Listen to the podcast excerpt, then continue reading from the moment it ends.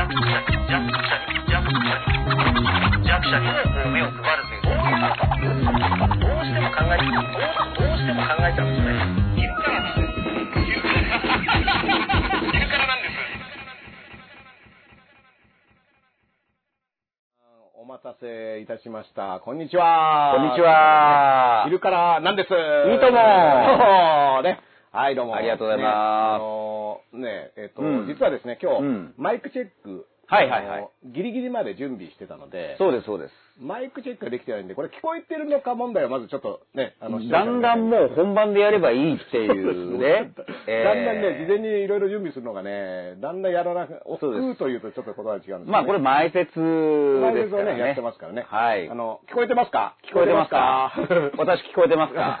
はい。どうでしょうか？あ、はい聞こえております。あーどうもありがとうございますよかったよかったこれね、聞こえてなかったらね、ええあの、なんだろう、あのパントマイムみたいなのずっとはいはいはいはいあの、時事ネタを喋っている風で何も言ってないっていう、はいあの、NHK の政治番、あの、特番みたいなね。そうですね あれ、音声消してもね、情報量一緒だったもうすぐ岩田記者が投入されますからね。僕ね、ちょっと思ったんですよ。うんあの、鹿島さんがね、はいあの、特に得意としている親父ジャーナル的な視点っていうのが、まあ、言ったら一定の世代以上のうん共通の話題うんをネタにするみたいな感じそうです、すそうです、そうです。で、やっぱり紅白とかって、はい。そういった親父ジャーナルの共通の大好物ですよねみんなが好きなものって紅白で、で、うん紅白っていうと鳥が北島三郎で小林幸子でみたいなのが、うんもう実は今の紅白って、うん。違うじゃないですか。そうですのその年の人気者を出すはい番組になっちゃってて。親父がついていけない。ついていけないんですよね。うんだから、あの、紅白の鳥みたいにさ、って言って、そのね、岩田記者をうん。紅白の鳥に使えばいいじゃないかみたいなことを言っても、うん。紅白の鳥って今年売れてるアイドルでしょみたいになっちゃうと、だから前提としてのその共有部分が、だからこれ面白いのが、うん。紅白っていう大ネタも、これもう10年ぐらい前までは、うん。親父ジャーナルは紅白なんてもうやめてしまえみたいな、まあそういうノリだったわけですよ。そういう、なんかこう、あるっていう前提で叩いて、でも大晦日になると、もしくは近くなると、明日紅白リハーサルみたいな、取材に行っちゃってるわけですよ。まああの、じ一番楽しみにしてたのはお前じゃねえかっていう、そう。その、だからまあ、淡い感情の紅白という。大ボケという大権威があるからこそ、ツッコミもできるし、うん当日になったらワクワクして取材に行っちゃうっていう。ただそれが一旦崩れてきて、最近はもう紅白に、ま、丸乗りする今年の司会は誰だみたいな、うん。そういうのがあって、でもそれって一方で、SNS で、やっぱりこれだけ価値観が多様化してる時に、12月31日のあの時間って、はい。多くの人が、まあ、あのー笑ってはいけないのもあるんだけど、時間を共有するコンテンツっていうのでは、紅白は見直されたわけですよね。そうなんですよね。だから、うん日々慌ただしいのが、うんうん一気に一箇所に仮想、うん仮想的にでも集まるみたいなね。今日早いな。早いな。もう、もう投入？もう岩田記者投入？あの、すいません。どうもこんにちは。早いね今日ははい。うんあー、ありがとう。え、絵描いてくれたの？絵描いてうわー、ありがとう、嬉しいなーこれ、嬉しい。これ、うち、うち、プレゼントプレゼントありがとうございます。ありがとう。ねまた、また後半に来て。うんあの後でねうん1時間ぐらいありがとう、ありがとう。すごい嬉しい。ね、だから紅白っていうのが、SNS で、まあ、あのー共有するコンテンツになったから、うんそういう意味で、またね、新しくなってきたんだけど、でも、あの、見方としてはね、だから、あの、全然番組の、要は役割が変わっちゃったってことですね。うんそうそうそうそうあの、君ね、あの、すごいな、今日全力投球だね。全力投球 そんなにまだピンチになってないんだ、この番組。あとでピンチになった時に投入したいから。岩田記者が間違えてきちゃったみたいな岩田記者がね、早く出ちゃうとね、うん安倍さんがもう帰んなきゃいけなくなっちゃうから。ね、あの、君、じゃあ、猫ちゃん連れてね、うん。本読みに来た。うん。本読みにいいね行くの。まあじゃあ、あの、後ろの方にいる分にはいいけどね。そうそうそうそう。そ もう、まあそういったね、だから、うん。あの、ズレが生じてきて、例え話とかが通用するのって、みんながその例えを知ってて、その例えの意味が分かってて、それをずっこかけさせたり、ずらしたりすることで、面白いってなるのが、今みんなふわふわしてるから、だからその点、スポーツ紙、紙のスポーツ新聞を読むと、相変わらずブレてなくて面白いですよ。うん。だから、あのー、財務省のか、あのー、改ざんの時あったでしょ。うん。だけど、麻生さんはこれは、あのー、改ざんじゃない。うん。書き換えだって言ってたじゃないですか。ね。で、その時にあの、日刊スポーツの見出しが、書き換えだけど改ざんじゃないっていう、さよならだけどさよならじゃないっていう、山田かつてないウィンク、うん。何の説明もなしにに、使バってたけどッとやって、で、これ、ああ、これ、山勝インクだ、みたいなことを言わずに、こう、僕はもうツイートしたら、うん。それ山勝インクでしょ、山勝っていうツッココミがこそう。う、みんなに入るわけっていうことは、それをこう反応してくれた人もおじさんっていうことで、うん。だからおじさんが発信しておじさんが受信してるっていう、だからスポーツ新聞はまだそこは紙ではギリギリ強いですよね。あのー共通話題があるってことで。すね。そうそうそうそう。でまあ、紙を買う人の値段も上がっあの年齢も上がってるっていうけど、うん。それは一緒に成長してるっていうかね。そういうことです。一緒に移動してってるっていうね。うん。いや、だからラジオとかも、なんかこう、もう若者が聞かないオワコンだみたいなことたまに言ってくる人いるんですけど、それ考え方変えて、うん。じゃあ例えば本当に10代、20代ラジオ聞かないとしましょうよ。うん。でも少なくとも僕世代、もしくは30代後半から40代は、10代の頃ってラジオ聞いてたじゃないですか。聞いてましたね。その馴染みがあるから今も多分、まあこの声も含めてね、聞いてくれるってことは、少なくともあと40代だから、30年は聞いてくれる層はいるわけですよ。そうですよね。30年聞いてくれるっていうメディアって考えると、そう。だからそれをオワコンって言ってしまうのか、うんうんいや、あと30年もあるよって、うんいや、テレビも含めてですよ。うんそしたら、一緒に年を取っていけばいいのかなと僕は思うんですけどね。大沢さんとかが現役なわけじゃないですか。うんたらね、うんラジオのメディアっていう場所では。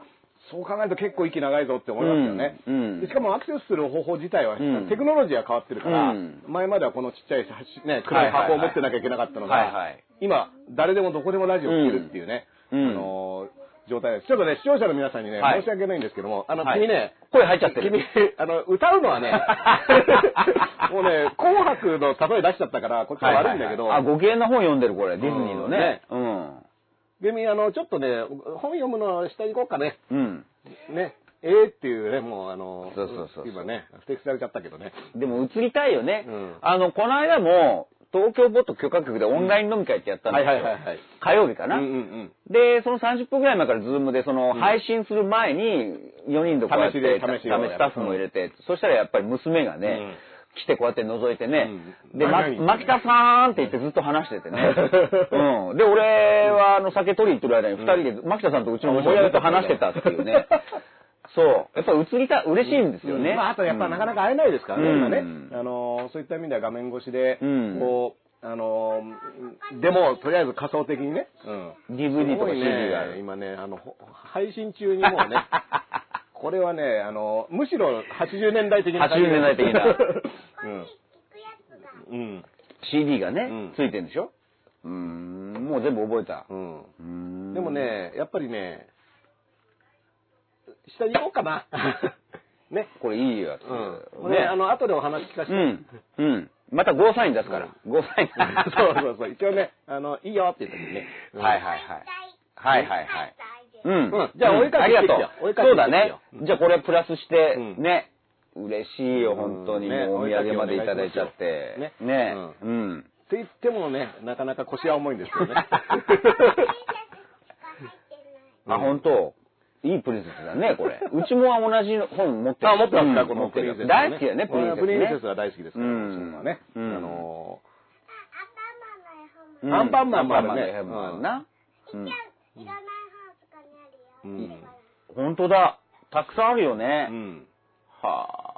これね、そろそろね、うん。あの僕の上の方の子がね、はい。あの察しがいいから、はい。あの呼びに来るのを期待してるんですけども、はい。テレビ見てて気づいてもいないというね、この 緊急事態、緊急事態に 気づいてもいないということでね、なかなかね。ん。そう。だから岩田さんね。うん、岩田さん、うん。あのね、紅白のね、取り入れ、取り入れって話をして、その、野球例えとかも、うん。今その、どうなんだみたいな話とか。そうそうそうそう。うん。でも、実際にでも、ここでもう一回確認したいのは、ああ、あったぐらいのうん。引っかかりで、うん。あ、その話なんかわかるなっていう引っかかりが、僕はやっぱりあの、うん。保守的な意味でのね、うん。この日本のね、あの、こういうものがありましたよっていうのは、僕らがすごくね、親父ジャーナル的な視点っていうのは保守との相性もいいし、でもそれをうん。笑いに変えることで、こう日本が美しいんだっていうだけのね、あの、視点じゃなくなるっていうのは、だから僕は大事だと思うんですよね。僕はもう逆手にとってね、うん。じゃあ分かりやすく言いますけど、つってあえて昭和プロレスの例えを持ってくるとかね。うん。もうそういう技術を入れ込めばいいんじゃないですか、うなんかね。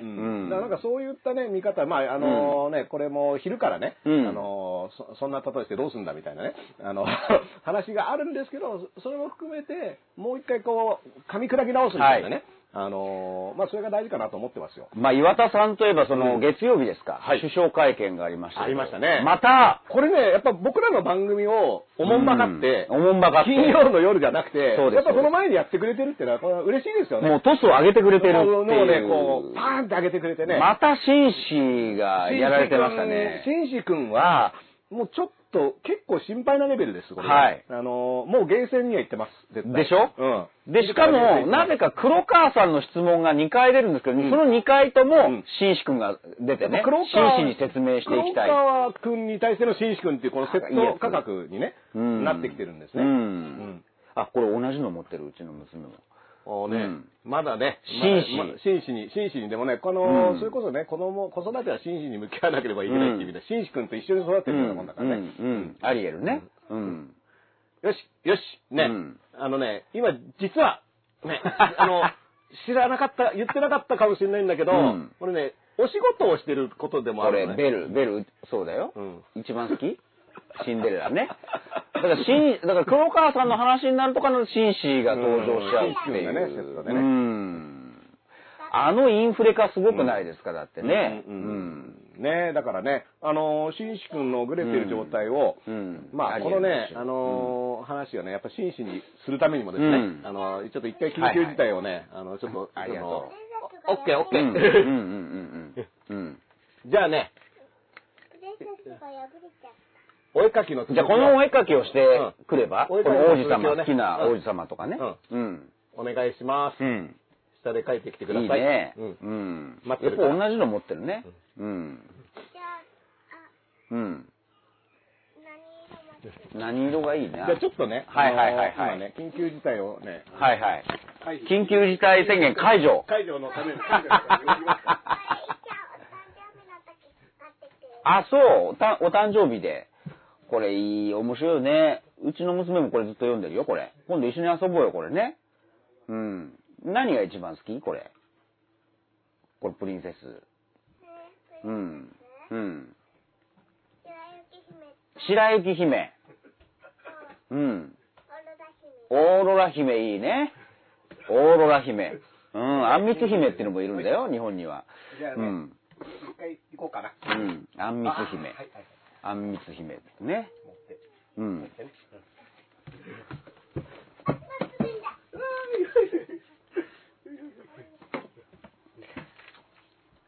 さあ、またじゃあ、番組後半に投入。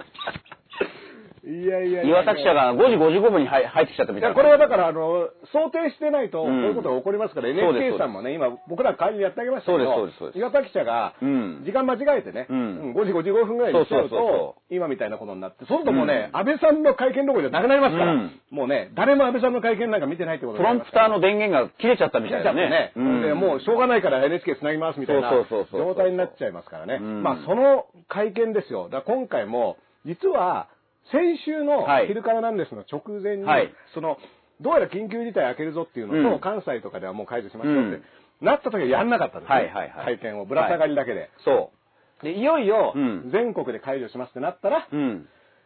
やっとやったわけですよ。これもう貯めてね。だから、なんでかなと思ってう、ん。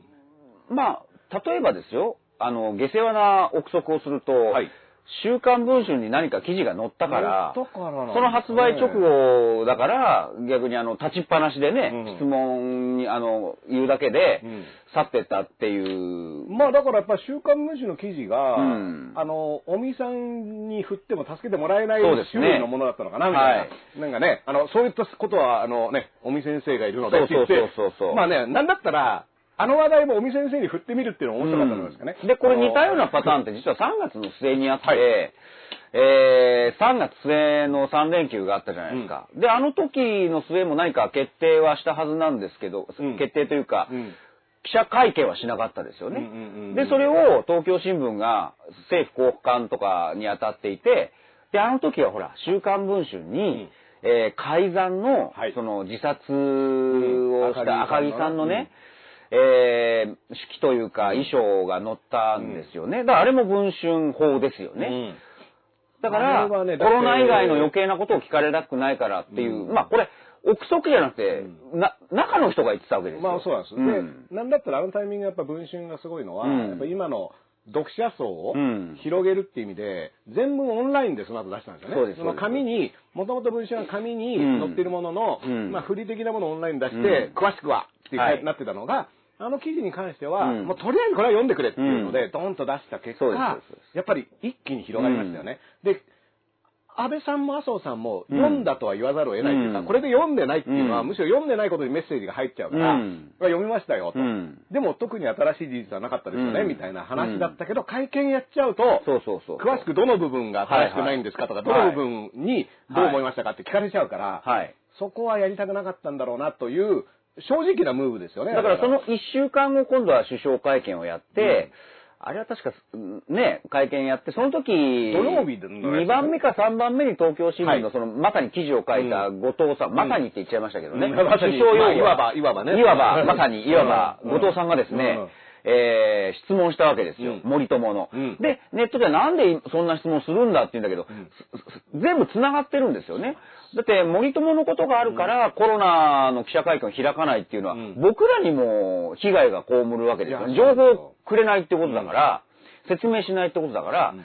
だからやっぱりあそこの次週に東京新聞のその後藤さんが、記者がうん。質問したのは、まあ、まっとういな。や、だと思いますよ。あの、なんだったら、よく説明責任とかね、これ、うんあの、説明君も紳士君と同じぐらいね、虐待になってて、うん虐待、虐待です説明君はね、よ。もう本当にもうね、長いことね、はい。叩かれすぎちゃってて、もう自分もどういう意味だったか分かんなくなっちゃったんそうですねそうです。あの、責任君、説明君っていうのはね、結構かわいそうなんですだこれも昭和の例えをするとね、昔ヤッターマンのなんか、メカでね、あの、ゾロゾロゾロゾロ出てくるじゃないですか。あの説明、説明、説明、説明っ説明。て、意味がなくなるわけですよ、それだけ出てこられるとね。わーだから、説明の大安売りだから、そうどれがどの説明だった説明ロボがたくさん出てきちゃってうんね、もうこっちは、あーって、もうため息つくしかないわけですよ説。明ロボ、責任ロボが、うんもう埋め尽くしちゃってて、うんどれがどの説明うんの、どの責任だったかもわかんなくなっちゃってるって中で、でも確実なのは、やはり森友に関しても、うん。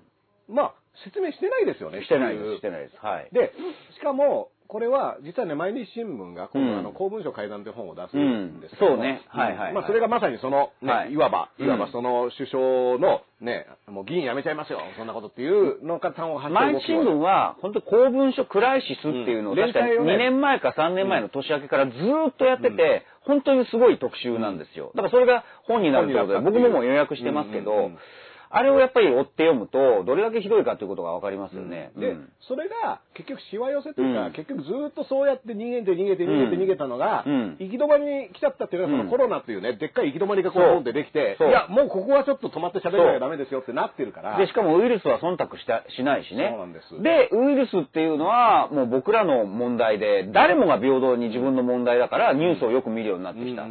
で、そうすると、あれ？なんか、この振る舞いおかしくないっていうのは、やっぱりより多くの人が、うん。で、首相会見だってそれは見ますよね。普段の時の会見よりはね。だそういった人がね、あのやっぱコロナは自分のことだから、うん。会見を見ると、ん。まあ、コロナじゃないこと聞いてるじゃないかって思う気持ちもうん。わかるんですよ。うん。そのいやもう今大変だ、うんどうすんだこれとか商売どうすんだってなってる時に、そのし記者さんが、うん。その森友についてとかって言っていやあのコロナのこと俺は気になってんだよっていう気持ちは僕はわかるんですけど実はそのコロナどうなってんだに対する対応をする人が今まで何をしてきたかっていうことの。だからそこで、うん。なんでコロナじゃないこと聞いてんだって気づいた人が、うん。もっと調べていくと、うん。あ、全部繋がってたんだって気づくわけですよね。瞬。発的な反応としては、うん。今コロナのことだけを話させてくれって言って、うん。まあそれも前半20分時間与えてるからそこで話せやって話なんだけど、そこであのあまりにも何も話してないから、結局質疑応答しないと詳しい具体的な、うん。いや、世界に類を見ないとか異次元のとか勝ってないっていうのは、具体的には何の話をしてるんですかっていうのは、うん。結局質疑応答でやんなきゃいけなくなっちゃってるから、いっぱい怒るとしたらそこな気もするんですよ。あの前半の20分の、うん。あの、岩田さんのために肩をね、温めてる時間があるんだけど、あそこでやりゃいいっていう話もあるんだけど、でも、実際には、森友も桜も賭けも、うん。全部やってること一緒だから、今回もそれをやっちゃってますよっっていう、僕とダースさんはね、それはもう常々去年の秋ぐらいからずっと言ってたんだけど、でも、いいじゃないですか、それきっかけで気づいて。うん。で、さらに、調べてみると、え、何？検察庁法改正案っていう、ななんで今やってんの？またそこに気づくわけですよ。ね。だからああいうね、あの、ムーブメントになると、それは当たり前ですよね、本当にね。で、僕ね、でもね、ちょっと皆さんに謝らなきゃいけないのが、やこの番組7回目ですよ、う。ん。もう7回のね、うん。昼からなんですやってたんですけど、うん。ついうっかりですよ。は議事録取ってなかったんで。しまった。これね、議事録取っと、えやばっと思って。あのーまあ、でもダースさん、自由闊達な議論をするためにね、はい。えーやっぱり名前は出さないっていう、誰だか誰だかわかんなそうですい人が喋ってることによって、そうです。好き勝手が言えてるっていうのは、今が楽しければいいじゃないですか、だから7回やってきて分かったのは、うん。確かに、うん。好き放題喋ってたぞと。そうそうそう。でもこれがね、後になってね、検証されたら困るこいつ何言ってんだ、こんな、あその、うとんでもないっていうことを言われたら、うん。これは僕もね、身に危険を感じますか？ら。そうです、そうです。だからそういった意味では、匿名のね、うんあの、まあ、眼帯とかしてるけど、そうですなんかよくわかんないやつが、なんか言ってたぞっていうふうはいにしといた方が、この映像だって残らないはずですからね。そうそうそう。これは消えてるはずですからね。使用目的を終えてますから、そうですよ配信したら、そうですよぐに使用目的が終わって消去する。これ、あの、そう007スタイルでね、そうそうそうあの、日本の鑑定もボンドと同じで、これもう、だから僕は安心して喋ってるわけ。そうそうそう。もうねこれ残。ったら大変ですよ。大変なことになりますこんなの後から見られちゃな。そうかもね、あの4月、5月の時、こいつらこんなこと言ってたのかっていうね。るなっていうので、うんそれこそ来年のね、4月とかに、去年の4月にこいつら何をとぼけたこと言ってるんだみたいなうんことが、うん。これバレちゃったら僕らとしては、うん。もう大変ですから、もうすぐにこんなのは消しちゃって、その代わり自由闊達な議論をね、そうです。あのするこやらせていただく。れがね、やっぱりあの、心理的にはすごく助かるんですけども、いやー、でも、あれもひどいですね。ひどいですよ。今日ね、あの、うん共同通信がね、うん。あの、専門家会議のうん。議事録がないとね、うん。不存在みたいな話で、うん。これは共同通信がずっと情報開示請求で、うん。この人たち何話してるんですか、はいはいはい。専門家会議ってどういうお話をしてるんですか？と。これね、東京新聞もずしばらく前にやってるわけですよ。だからずっと言われ続けてるわけですよね。聞いてて、で、うん。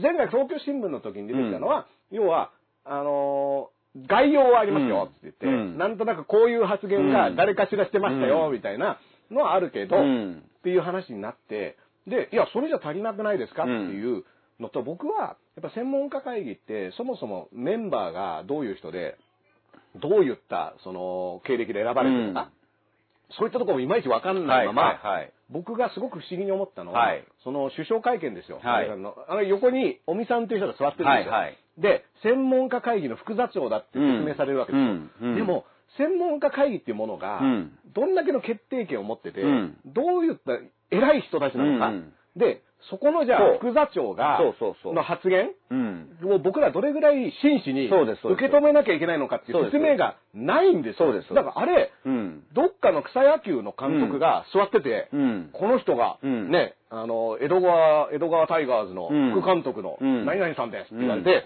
でね、いや、コロナっていうのはね、みたいな話をうん。されててもうん、わかんないじゃないですか、その、うん。え、野球、草野球の監督が今喋ってるけど、うん。なんか安倍さんが紹介してるからこの人の話聞いた方がいいのかな、みたいな。うん。これは、昼からなんですの1回目か2回目でね、うん聞い真面目に聞いてたら一茂だった問題っていうのがあるんですよ。うん。で、ああ、なるほど、なるほど、ん。あの、テレビでなんかね、朝から言ってるぞと。なんか、うん。もっともらしいこと言ってるなと思って、一茂じゃねえか、お前。長嶋一茂じゃない、こっちも、あ、そうかそうかって見たら、なんで長嶋一茂の話を真面目に聞いたんだ聞いてんだってね。これの、のうん。尾身さんが長嶋一茂じゃないっていう説明が、うん。いまいちね、いや、調べりゃね、うん。尾身さんがいろいろやってたっていうのはもちろん出てくるし、うん。当然、その、功績があるのはわかるんですけども、なん、な、この人は何なのっていううん説明がちゃんとないまま、専門家会議っていうものにすごく、うん。ぼあの彼らね、専門家会議側から言うと、僕らはただあの助言するだけで、そんな決定権とかないんですよって言いますけど、緊急事態宣言の解除も、専門家会議の皆さんにと相談してうん判断してもらうって安倍さんが言ってるわけですよ。うんってことは、僕らの生活、ん思いっきり専門家会議にそうなんです。よって変わっちゃうじゃないですか。そうなんですよ。っていう存在ですよね、あの人たち。だからそこは知ら、知ることができないとダメですよね。うんだから誰が、どのタイミングで、例えば、うんじゃあ緊急事態宣言を開ける開けないってじゃあ会議をやってたはずですよね、今回。うん。で、あの、大丈夫ですよっていうことになったと。で、誰が大丈夫って言って誰がダメって言ってて、うん大丈夫な理由とダメな理由とか、もう全員一致で、そうそうもう緊急事態宣言なんかもうやめていいですよって言ってたのか、これって分かんないと、うん。僕らとしては非常に困るんじゃないですかっていう議事録がないということなんですよね。うん。で、自由闊達な議論のためにって言うけど、いや、だって専門家は専門家だし、んプロフェッショナルだからね。だっていいじゃないですか、自分の、こう、これこれこういう肩書きで専門的なことをやってきて、うん。で、こういう意見を言いましたで、で、例えばこういうね、未知のウイルスだから、うん。それは間違えることもあるでしょう。でも、だから間違えたんだなとか、それ、そういう検証だってできるじゃいや、ないですか。そうなんですよ。このタイミングでうん。出てた情報、うん世界的なレベルで、例えうんばじゃあアビガンの話とかでもいいんですけど、なんかこういう風に動いてたから、それに基づいて判断したら、後でそれは違いましたよってなっても、それは別に、この状況で、この情報とデータをもとにこう判断したってことが分かってればだからその人を責めるとかいうよりは、あ、なんでそういうふうに間違えちゃったのかなっていう検証もできるわけじゃないですか。でもそれが全部突っ込みだと思っちゃってるわけですよね。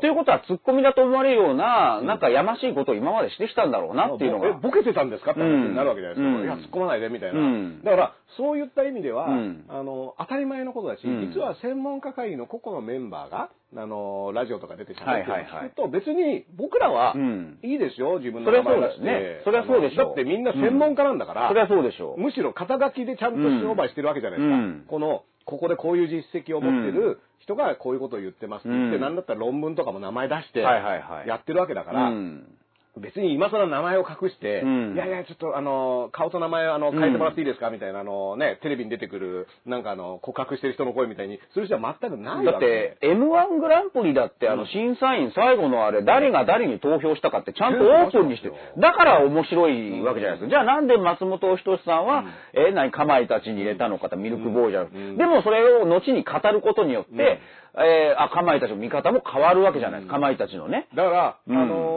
ー言ったら、例えば、なんだろう、あの、笑い飯のね、うん投票をした時の松本さんの、うんその、判定基準っていうのは、うんどちらかというと情によってたわけじゃないですか。うんここまでうん。頑張ってきたんだから、っていう笑い飯にあの入れないわけにはいかんっていう、言ったらその大会1個じゃなくて、うん。それまでのそうそう。お笑い人生の評価としてここで入れたんだ。それも見てる側は検証できるわけだし、なん。だったら共感できるわけじゃない。そうそう。だからね、あのーあなんだろう。いろいろジャッジに対してうん。ワーワーみんな言うけど、うん。あれなんでワーワー言えるかっていうと、オープンにしてるから。これをいなんで入れましたよって見せてるから、みんなワーワー言えるわけで、そうそうそう。であれが、なんかね、シルエットだけバッて並んで、うん。点数だけ誰が出したか分かんないのが並んで、うん。で、後になってもう、これ誰が言ったんですか、うん。とみんなしらばっくれてね、うん。いや、まあちょっとね、そん。れは言わないことになってるんでって言われたら何にも面白くないですよ、だから変な話、M1 ですら情報をちゃんと開示してるわけですよ。うん。なんで誰がどういう考えで、うん。考えというか、うん入れたかっていう。で、それが後に検証になって、それが一つのネタになるわけじゃないですか。じゃあ、今年は誰を押すのかなとか、面白いじゃないですか。だからね、官邸もね、あの、吉本と仲いいわけですから、一回やっぱね、あの、吉本にね、聞いた方がいい。どうやってやってたんでしたっけってうん言ったら、いや、うちは全部名前と数字ちゃんと出してますよって話になりますから、これね、せっかく仲いいんだから、うん。吉本方式をね、うん。ぜひね、専門家会議にも取り入れてね、そうですよ。まあね、おみ、おみ何点みたいな。そうそうそう。うん、じゃあなんであの、の巨人賞があの人に入れたんだっていう検証ができなくて、僕らは直接的な被害は被ることはないですよ。うん。だけど少なくとも専門家会議は誰々発信だっていうのは、これ明らかにしないと、だからね、例えば僕らの世代が、例えば1年後、2年後、3年後でも、その検証ができないし、もっと言うと、まあここでは何度も言ってますけど、50年後、100年後の日本人が同じ災いが来た時に、そういえばあの時専門家会議ってどういう基準で選んでたのかなとか、全く分かんなくなっち。過去を参考にしようって当たり前の態度じゃないですか。でもそれができないって、なんか知らないけどこの人が選ばれてる。なんで選ばれたんだろうとか、なんでこの日に一斉休校をしたんだろうとか、全然検証ができないわけですよ。だから、あのー本当にあの、保守を辞任する人とかね、やっぱいわゆる保守系の新聞こそこれ叱らなくちゃいけないと思うことなんだけど、うんしないんですよね。です。よね。で、ね、だから、日本が好きとか、日本に生まれてよかったっていう、そういうアカウントの人は、うん。絶対今回のことは叱らなくちゃいけないんだけど、うん。全然なんか叱ってない気がする。、うん。例えば歴史好きな人がね、あの保守的なうん。考えの人ってやっぱり歴史好きな人が多いですけど、うん。なんで戦国時代の時に武田信玄がこういうことをやったってわかんのって話で、うん。記録がうん。いろんな形で残ってて、うん。ただし記録っていろんな立場の人が語ってるから、じゃあそのね、武田側の話と、じゃあ今川とか上杉が言ってるのを、あ付き合わせてどうやらこの辺だぞっていう研究そをしてるわけじゃないですか。いろんな角度からね。うん。でもそれは、そうは言っても残ってるからじゃない。そうなんです。ね。何にも残ってなかったら、うんもう全部想像でその時に作り上げちゃうっていう、うんなんだったらもういない人とかいる人とかも全部並列に出てきちゃうわけですから。そういった意味ではね、やっぱりその、巨人首相がね、うんあの、非常に今ちょっと安倍さんにお怒りのようですから、うんあの、まずそこの中をちょっとね、あの、いや本当そうですもね、巨人首相と仲直りするところから始めないと、M1 のやり方学べませんから。いや、だから本当ねに日本が好きとか、自主、保守を辞任してる人は、この問題にこそ絶対怒んなくちゃ、叱んなくちゃいけないわけですよ。だって、日本が生まれてよかった、日本が好きって今のことだけってことじゃないですか。いや、違うでしょ。未来の日本人にも、あの、そう思ってほしいわけですよね欲しいわけでしょ。本当の保守なら。100年後に日本に生まれてよかったと思ってほしいっていうのが、やっぱり大事なわけで。だからほら、ノーマスさんとね、最初3人でライブやって、やっぱこういう話になって、最近ノーマスさんもみんな3人で言ってたんだけど、本当の保守はこ、こちがじゃないか僕ら。すごい保守的ですよねって話を、だってね、うん、だって過去と現在と未来を、それ分断しなくてちゃんと大切にしてくださいっていうのが多分本当の保守だと思うんですよ。だって、長谷博士の、うんあの、ベトナム、ベトコンエクスプレスをちゃんと保って守ってるので、そうですそうですそうでこういったあの放送ですから、うんあの、なかったことにされちゃいますからね、今日言っとかないと。うん。ということは今自称保守を辞任してる人っていうのは偽物なのかなっていううがった、うがった見方ですよ。まあもちろんだからね、きっと、神聖な、もううん。本当に日本を愛していると僕は信じてますか。だからら今身の回りのことしか愛してない、ん。今の政権しか愛してないのかなっていう、それってすごく視野が狭いですよね。もっと50年後、100年後のに同じ日本人、日本に生まれてよかったっていうのを、いや僕はそういうふうにしたいんですよね。ね。、あの、実際に、よくね、台湾がうまくやってるとか、うん。韓国が、で、今第2波が来てますうん。大変だとか、うん。やっぱ事態は日々変わってるわけじゃないですか。こう、抑えたと思ったらうん。また感染した人が出てきちゃったとかね。あの、中国も抑えたぞって言ったら今度ロシアの国境の方から。うん。だから、常に変わっていくわけですけども、その時に、やっぱり台湾とかが対応が早かったって言われてるのはうん。なんでかって言ったら、うん。まあ、SARS がありましたよね。うん。MERS がありましたよねってそう時経験があっにたからね。その時に何をやったか、どんなダメージを受けたかっていうことをちゃんと記録と記憶で残ってるから、それに基づいた対応をしてたのが、うんやっぱりなんだかんだ日本が今、うんどういった状況かって、実際これあのデータが少なすぎて日本がどういう状況かで分かってる人は誰もいないっていうのをこれ尾身さんが言ってたんですけど、うんでも、確実なのは、SARS、MERS が日本に対して被害を及ぼさなかったがために、うんあまり準備してこなかったと。そで、これが、今、今回結構慌てふためいてうんいろんなことをやっているうん背景にあるわけで、え、じゃあこれ次の SARS、MERS 結構割と頻繁に来てるわけじゃないですか。う。うん。2000年、21世紀になってからだけでも、うんポンポンポンって来て新型インフルエンザってやっても、4つ目ですよ。20年の間に4つの世界レベルの感染者が来ているっていう状況で、次また来ないっていう前提ってやっぱ成り立たないと思うんですよね。いいじゃないですか。だから失敗したのも含めて、今回ここが失敗しましたっていうのを、次の世代、もしくは次のこの、何、ウイルスのために、そうそれも含めて、だから、それが恥だと思ってる、どうやら節だからがある。失敗しちゃったことだけはなかったことですよ。ううんまくいったことだけを、ね、あの、僕、安倍さんの首相会見で見てね、1ヶ月半で、うん。その収束させたって日本モデルねうんうんどっからスタートした1ヶ月半みたいなのが、ちょっとピンとこなくて。だから4月7日からどうやらスタートしてるらしいと。でもそれまでずっと、2月3月は頭になかったんだっていう。2週間が瀬戸際ですって言ってた、うんあの時期は何だったんでしょうってね。あれだって、ギリギリのとか、そうそうそうそうずっと、んあの、2週間後のことを僕らはずっとね、やってましたよ待たされながらね、うんあの、あ、次は2週間後に発表します。うん次は2週間後ってどっからどう2週間なんだみたいなのもちょっとあ曖昧になってくるみたいなね。そうそうそうあの、ギリギリの瀬戸際作戦っていうのが全部計算から抜けちゃってて。抜けちゃってるわけですよね。でも、まあだからそれをこう見ないことにするのも日本モデルなんだろうなと思うんですけどね。その時に、うん。実はもう休んでてね、特うん。にライブハウスとかは、うん。もうやり玉にあげらいや、れてますか。らもうひどかったですよ。うん。だから、あのね、やす早めに休んでるところもあったり、対応して、ウうん。イルスを感染しないようにね、うん。いろいろ対策を打って2月3月の、うん。この歯を食いしばってるね、うん。人たちのあの、頑張りとか努力っていうのはどういう評価なのかないや、だから今、あの、読売新聞でね、はい。えーいわゆる毎日の時事ニュースとはまた別のはい。企画で、うん。えー安倍政権の今回の危機管理っていう、はい。まあ面白い。読売がこう、政権内部に調べるわけだから、面白いに決まってるじゃないですか。まあ、割とがっちりね、ちそうとした情報が取られるぞそう、ん。そうすると、え2日3日前に載ってたのが、うん。やっぱり、その、今の政権の中の人がね、うん。やっぱり最大のミスは、うん。えーヨーロッパからの帰国者を、うもう早めにシャットダウンする、うん。あの、あー政策判断が遅れたのが最大のミスだって。うん。だから、読売のルポにはそういうの載ってるわけ。うん。だけど、こういうのもちゃんと、じゃあそれが最大のミスだと思うんだったら、ちゃんと自分たちで検証して発信していった方がいいですよね、うん。だってね。うん。まあもちろんこれから発信する、検証する機会をこれから設けると僕は信じてますけど、いやーだからね、うん。そのためにはね、検証する必要がやっぱあるわけで、うん。結局さっきの話に戻りますけど、うん。じゃあこの時だ、どうしてミスしちゃったんだろう、うん。別にミスしたことを、うん。こういった状況でいちいちうん。責めても、あのーふざけんなって話、うん。まあ怒る気持ちもわかりますよね、うん。あのー大事な命かかってるわけだから。でも、ミスしたんだったら、そのミスをした背景にある判断、なんでこれとこれでこっちを選んじゃったんだろうっていうのを考えるのこそが仕事だと思うんですよね、うん僕は。で、その仕事はぜひやってほしいし。そのためには誰が何を言ったかっていうのは必要ですよね。だからね、全部繋がってて、で、その誰が何を言ったかっていうのが、書き換えられて、うん安倍昭恵さんとか、うん安倍昭恵さんの秘書をやって、補佐をやっていた人が、うんこういったファックスを送ってきたっていうのが、なくなっちゃったっていうのが森友のそうですそうです。で、なんで赤木さんって方が亡くなったかっていうと、そうやって残さなきゃいけない、うん。後で検証するために残さなきゃいけない文章を、うん。それを作った官僚自らがうん。書き換えさせられると、うん。それは、昭恵さんのことは削っちゃった。うん。うん。絶対やってはいけないんだっていう葛藤とやれって言われている、うん。この狭間に立たされていた時のその赤木さんが守ろうとしても僕はその個人的な知り合いではないので、うんこれは想像するしかないんですけどもでも今僕と鹿島さんが言ってるように50年後100年後の日本のことを思う気持ちがあれば、うん書き換えちゃいけないんですよ。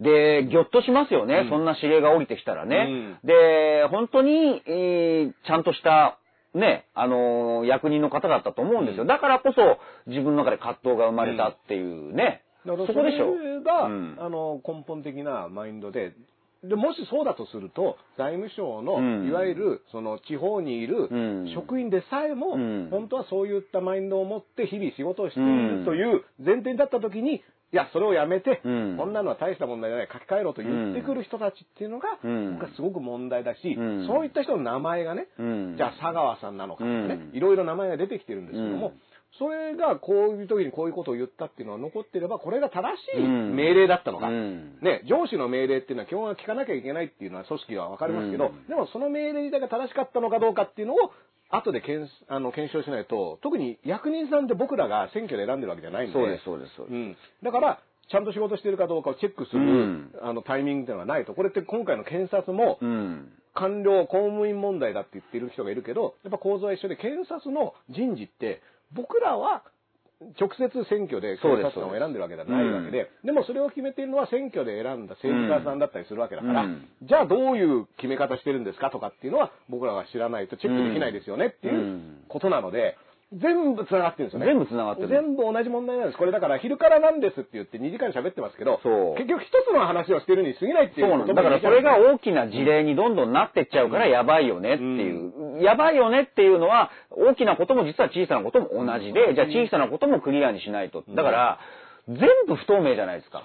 ここ、あのーその一斉休校の下りとか、えー今回の専門家会議とか、もっと言えば検察のその閣議決定のあの下りも議事録残してないとかって、全部不透明でプロセスがわからないんですよ。うん。だからこれ、本当に嫌味とか皮肉で言うんじゃなくて、大事なことは今の世間では決めない方がいいんじゃないかなと僕は思うんですけどね。僕は大事なこと単は。純に資格が、うん。あのね、物事を決める資格、これ思想信条に全く言わずっていうか、うん。さっき言ったように、むしろ保守的な人ほどね、うん。ここにはこだわった方がいいとは思いますけど、うん。その、ものを、うん文章を残すってことに関してはね。うん。でも、とりあえずそれをやらないと仕事はできないんです。だってプロセスがどうしたって不透明だし、なんか、隠そうとしてるというふうにしか見えないじゃないですか。うんで、突っ込まれたくないっていう。うんでもそういう人たちがトップにいる限り、じゃあ憲法改正とか、うんじゃあいいじゃないですか。あの、半々で賛成反対。それぐらい大事なことはむしろ今の政権で決めない方ががいいと思います。手続きが不安だか。だかららすごくね、うん。その憲法を改正した方がいいっていう意見の人は、あのいるのも知ってますし、あの議論も封じるのかっていうけど、いやこの人たち議論してる内容とかを誰が何を言ったかとかもうん。明かさないことがあるし、うん。あのどうやってそれを決めたかも明かさないことがある以上、少なくともこの人たちにはそういったことを扱う資格ね、やっぱ、まああの爆弾処理班とかで赤白どっち切るみたいなのを言った時に。それってやっぱりそれができる人に頼むわけじゃないだから検察の人事だって、あれ公正かどうかっていうより、公正、あれ？これ、疑、公正じゃないんじゃないって疑われてる時点でダメなわけじゃないですでか。、疑いが、うん。もうもちろんね、僕らみたいな、あのうん。知識もない船舶な素人がね、うん。疑っちゃうっていう状況は生まれるかもしれないけど、いや、これ何なんですかって言った時にも、いや、こういうことですってちゃんと説明してくれて、初めて、そう。ああ、そうだったんだっていう。だからこれ忘れないうちに言っとくと、マイナンバーカード、マイナンバーカードってあるじゃないですか。はいあれが16%ぐらいしか。見たことないんですけど。僕も、あの、申請もしてないですよ。でで今回、うん。じゃあ例えばこういう議論というか言う人いるじゃないですか。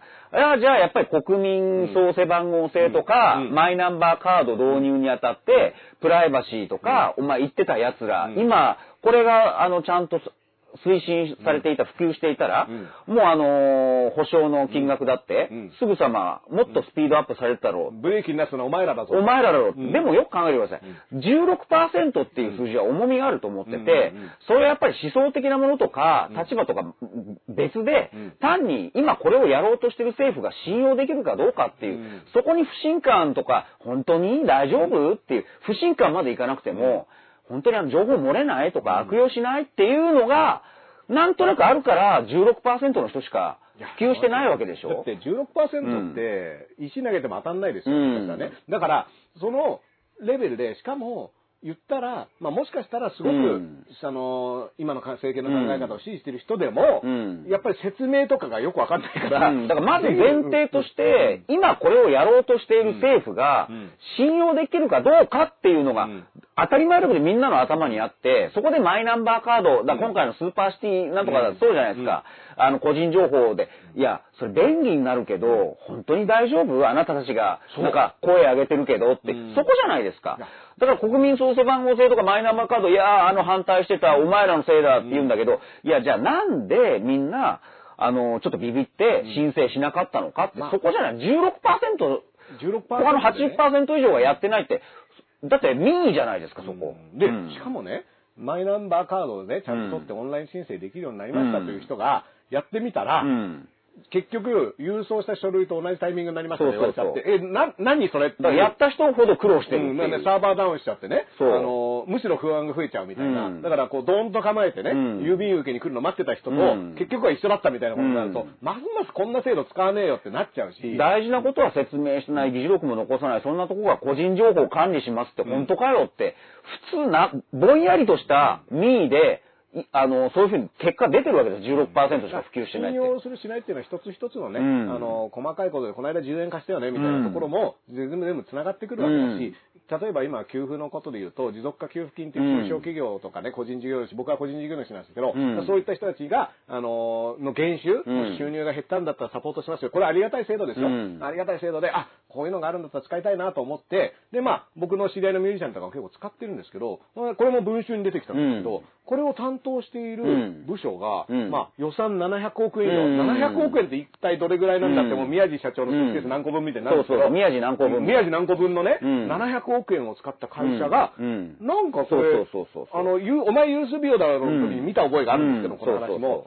そ。なんか、え、この会社って、うん。行ってみたら、何にもじ業務やってないし、代表理事の人に聞いても、頼まれて名前貸してるけど、っていう感じで、なんか不存在みたいなね。なんか、やっぱりなんかトンネル会社って言ったらあれだけど、会社みたいな謎のものがうん。間にはまさかまされてて、で、それがみんなの給付金の業務を担当していて、かつ、まあ、サーバーダウンしちゃったりとか、初日に申請した人よりも2日目に申請した人が先にもらってるとかね、うん。こういったことになっちゃうと、うん。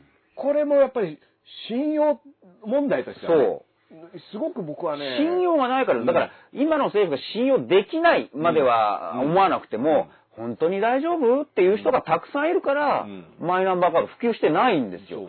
そこをちゃんと、じゃあ説明とか、あの、信頼感とかうん。与える作業が、だから全部一連の作業ですよね。うん。ちゃんとしてないから、漠然とした不安で、だこれって、それは申請してない人の責任じゃないですよね、だってね。で、うん。ね、よくね、こう10万円の、あの、特別給付、うん。あの、給付金だったり、持続化給付金だったりね、そんな政権のね、うん。悪口言ってるってことは、うん。お前らもらわねえんだろうな、みたいなうん。話をする人とかがね、うんうん。あの、出てくるんですけど、うん。これね、そもそもなんですけど、あれもびっくりするよね。うん。うん。あのお金って別に、うん。その僕らが払ったものが、はいはい。あの、こういう利用で使います、こういう目的で、あの、みんなからお金集めますよってうん。集めたお金が、うん。あ、じゃあ今回その集めたお金うん。を、こういう風に使います、うん。給付金に当てますよっていうことなだけなので、うん。別にうん、降って湧いた金ではないし、ね、殿様が恵んでやるぞって言ってね、菅さんありがとうございますっていう。あの、うん。こんなね、あの、施しをいただけるなんてっていう話ではなくて、うん。僕個人が払ったものが返ってくるわけではないですけどみんなで作っ乗っかってるこの日本というね、うん。あの乗り物のね、うん。を、のガソリンとしてみんながこうやって入れてたお金が、あこうやって戻ってくるってだけなんで、うん。なんでその、急にこの殿様がお金をくれるみたいな、そうそう話をあの、する人が出てきて、うん。それを割と一定の人がそうだそうだって言ってて、いるんですよね、だからそういうね。うん。みんなが大好きなうん。日本ってのはこの殿様がいて、うん。殿様があの下々の者にお金を配っている国が好きなんです。だから意外とやっぱ変わってないのかもしれないね。うん。その、あの、殿様が来たらすぐ道端で、ははってしてる。のをね、うん。でもちょっと前に駆け出したらね、そう切り捨てられるみたいな。ね、バサッとね。うんで、麻生さんが小判配ってるみたいな。多分そういうイメージなんでしょうね。ん。まあ、麻生さんはね、小判配るのうまそうですからね。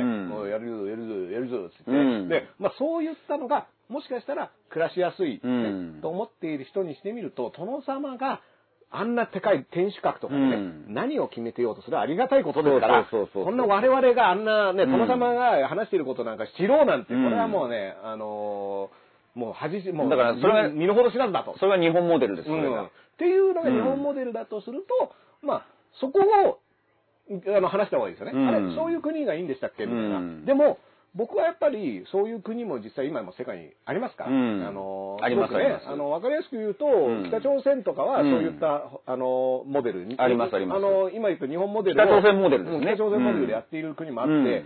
あんまり僕個人の感想から言うと、うん。あんまり楽しくなさそうだなとは思うんですけど、まあそれもね、人それぞれですから、うん。ただ、それを選ぶっていうことってやりましたっけ、僕らっていう話も出てくるので。いや、だから、一週間ぐらい前にね、アメリカの外交誌がの電子版かなんかが、今回、日本のコロナの死者数というのは、やっぱり少ないと。うん。で、どう見てもいろんな政策間違ってるのに、うん。なんでこうなったのかっていうので、タイトルとして、うん。奇妙な成功って。はいだこれが面白いんですよ。奇妙な成功って、まあ、海外の雑誌に書かれて、これを、ほーら見てみろ、日本、すごいじゃないか。って、こう、訳す、訳す、もしくは論評するところもあるし、ん。言ってみれば、いや、ほら、やっぱり奇妙な成功って言われてるじゃん。そこに政治のリーダーシップじゃなくて、うん。例えばなんていうか、日本は清潔なね、意識が高いからとか、ハグとか握手とかあんまりしないからとか、うん。そういう文化、だからあのね、えーファクター X ってよく言うんだけど、そっちにこう原因を今こう探ってるっていう。だから面白いですよね。奇妙な成功で、成功っていうところに、そうだ、やっぱり日本は良かったんだ。並んだ時にどっちにね、あの、目線がいくかっていう。でもその論文ってやっぱ論、論文っていうか論評って奇妙なっていうところにやっぱり重きがあって、そこはあえて皮肉な論評をされてるわけですようんうんう。んじゃあ、リーダーシップが、政治のリーダーシップが働かないんであれば、他に何か、なんか成功した要因あんじゃねみたいな、そういう論評なんですよ。だけどそのまま受け取っちゃって、日本は成功したんだ、ほら、って言っちゃうのか、ね、あの、成功っていうところにやっぱぐっと寄っていくと、うん。それこそ首相会見でね、安倍さんが国連のね、うん。国連からお墨付きを、うん。模範的な国であると、うん。お墨付きをもらった日本モデルって言って、バンって言ってね。だからその日本モデルに自分のリーダーシップ入ってるのかどうかって話だ、うん。ですよね。だからこれうまくいったっていうのが、うん。自分がやってきたことでうまくいったという説明の仕方を、まあ、されてたとは思うんですけども、僕やっぱりさっき言ったその1ヶ月半問題で、じゃあうん2月3月の間にうん。とか、まあ、それこそね、これはうん。すごく言葉は難しいですけども、まあ、亡くなった方もいる。そしはいてはい、店がなくなった、店が潰れてしまった、あのね、うん。僕なんかもだって行きつけのうん。店だったり、出演していたライブハウスとかでうん、休業したところがいっぱいあるんですけども今でもね、守り抜くっていう言葉を使ってるんですよ。守り抜くっていう言葉って、うんなんかそこからこぼれた人たちって抜かれてなかった人とか、ね。抜いちゃった人はどうね。どうなるのっていうのは僕すごく違和感を感じて、うん。いや、うん。守り抜くってことは、うん。そういったものが一個も出てないっていうことですよね。うん。もう結構出てますよと。うん。で、それはコロナの感染者数が抑えられたとか、うん。死者数が少ないとかっていう数字上のものとは別として、いや僕行ってたあの店でなくなったんですけど、うん。いや、本当そうですね。ことが、守り抜くから抜けちゃってるんですよね。うん。で、1ヶ月半からも抜けちゃってたりするから、なんでそれで、その成功っていうところにグッと寄っていくっていうのは、うん。僕はすごく危険な話し方をしてるなとは思いますから。で、うん。まあ、真摯にっていう。これがまたあと、空前絶後。空前絶後も自分で言います？なかなか。空前絶後って自分でびっくりしてるってことですよね。自分で言って自分でびっくりみたいな自分でってすげえ空前絶後これって。俺がやったこと空前絶後じゃねみたいな。ねえ。これね、だから昔、田村良良子さんがね、うん。オリンピックで金メダルかなんか取った後ね、うん。えー前人未到のっていう、前人未到の。偉業のっていう、自分で言うなみたいなネタによくされてたけど、でもまだ田村良子さん、谷良子さんはちゃんとメダルを取ったっていう実績はあるわけですよ。相手は投げ飛ばしましたから、ちゃんと。そう。ん実績はあるから、それに対して前人未到とか偉業っていうのは、まあまあまあ、だからあれ、まあ、せいぜい茶化しネタですよ。うんだけど今回は、な GDP の4割ぐらいの空前絶後ですってうん、自分で言っちゃうと、もうなんか、論評の余地がない、そうなんですよ。まあ、スポーツ選手が自分でこれすごいいいピッチングしましたねって言ってるのと同じで。まあだからそういうキャラは、そういうキャラとして見るしかなくなるわけじゃないですか。うんそういうキャラが首相でいいのかって話ね。うんあの、新庄みたいなやつがね、うんあの、あ、俺すごいな、みたいなこと言って首相でいいのかっていう。空前絶後ってなかなか公、公人の方が使うっていうのは僕はまだ、ちょっとびっくりしちゃうんですけどね。まあ、もちろんね、あの、うん。安倍さんの、あれは安倍さんのシーンではなくてね、うん。スピーチライターが選んだ言葉が悪かったっていう、これ冷静な見方もできますから、うん。あくまで安倍さんが読んだだけであって、うん。これ安倍さんの気持ちではそんなこと安倍さんついとも思ってないけど、あくまで目の前にそれ、その、これを読んでくださいって言われたから、つい読んでしまっただけだと、100歩譲ってね、うん。でも読んだ瞬間に違和感感じてほしいですよ。空前絶空前絶俺俺空前絶後なのあれ？みたいな空前絶後っていう。俺、俺、俺空前絶後でいいの？うんみたいな。あの、異次元、俺異次元、え、88次元でいいの？みたいな、うん。その疑問は持ってほしいなとは思いますけどね。そう。でね、ん僕は、プロンプターはあっていいと思うわけ。うんだから大事な数字とか、うん。大事な言葉とか、やっぱあるから、前もね、言ったけど、もう絶対、絶対間違えちゃいけない言葉があるからこそ、むしろその中でアドリブ的なというか、もっと自分の言葉で言える瞬間ってあるわけじゃないですか。うん。だからテレビとかでそうです。よ。カンペがあって、絶対は忘れちゃいけない。うん。でもそれがあるから、演者は安心して、あと5分ですとかね。そう、んん。他の自分の言葉で勝負できるわけじゃないですか。うんうんうん。だから、もっと言えば、僕は政治は全てセレモニーだと思っていて、セレモニーですよ、だって。うん。今日何を発表するかとか、何を喋るかとか、記者も知ってるわけだし、言う側も、うん。だってそうでしょ、うん。だけど、セレモニーだからこそ、あのーその中で何をこう、自分の生の姿を見せることができるか、うん。自分の言葉で相手を動かすことができるかっていう醍醐味があるわけじゃないですか。だから、例えばオバマさんがね、あれ広島に来たでしょ、あれのスピーチだって、あれセレモニーですよ。うん。でもセレモニーだけど、でもオバマさんやっぱり自分の言葉で喋ったから、原稿はあってもですよ。だからやっぱりみんな感動したわけじゃない。でも、うまいことは言ってたよ。なんか、空から降ってきてた原爆みたいなことは言直接言及せずにみたいなことは言ってたけど、あの辺ね、スピーチライターがもちろんね。そうそうそう。いるオバマさんだっているよ。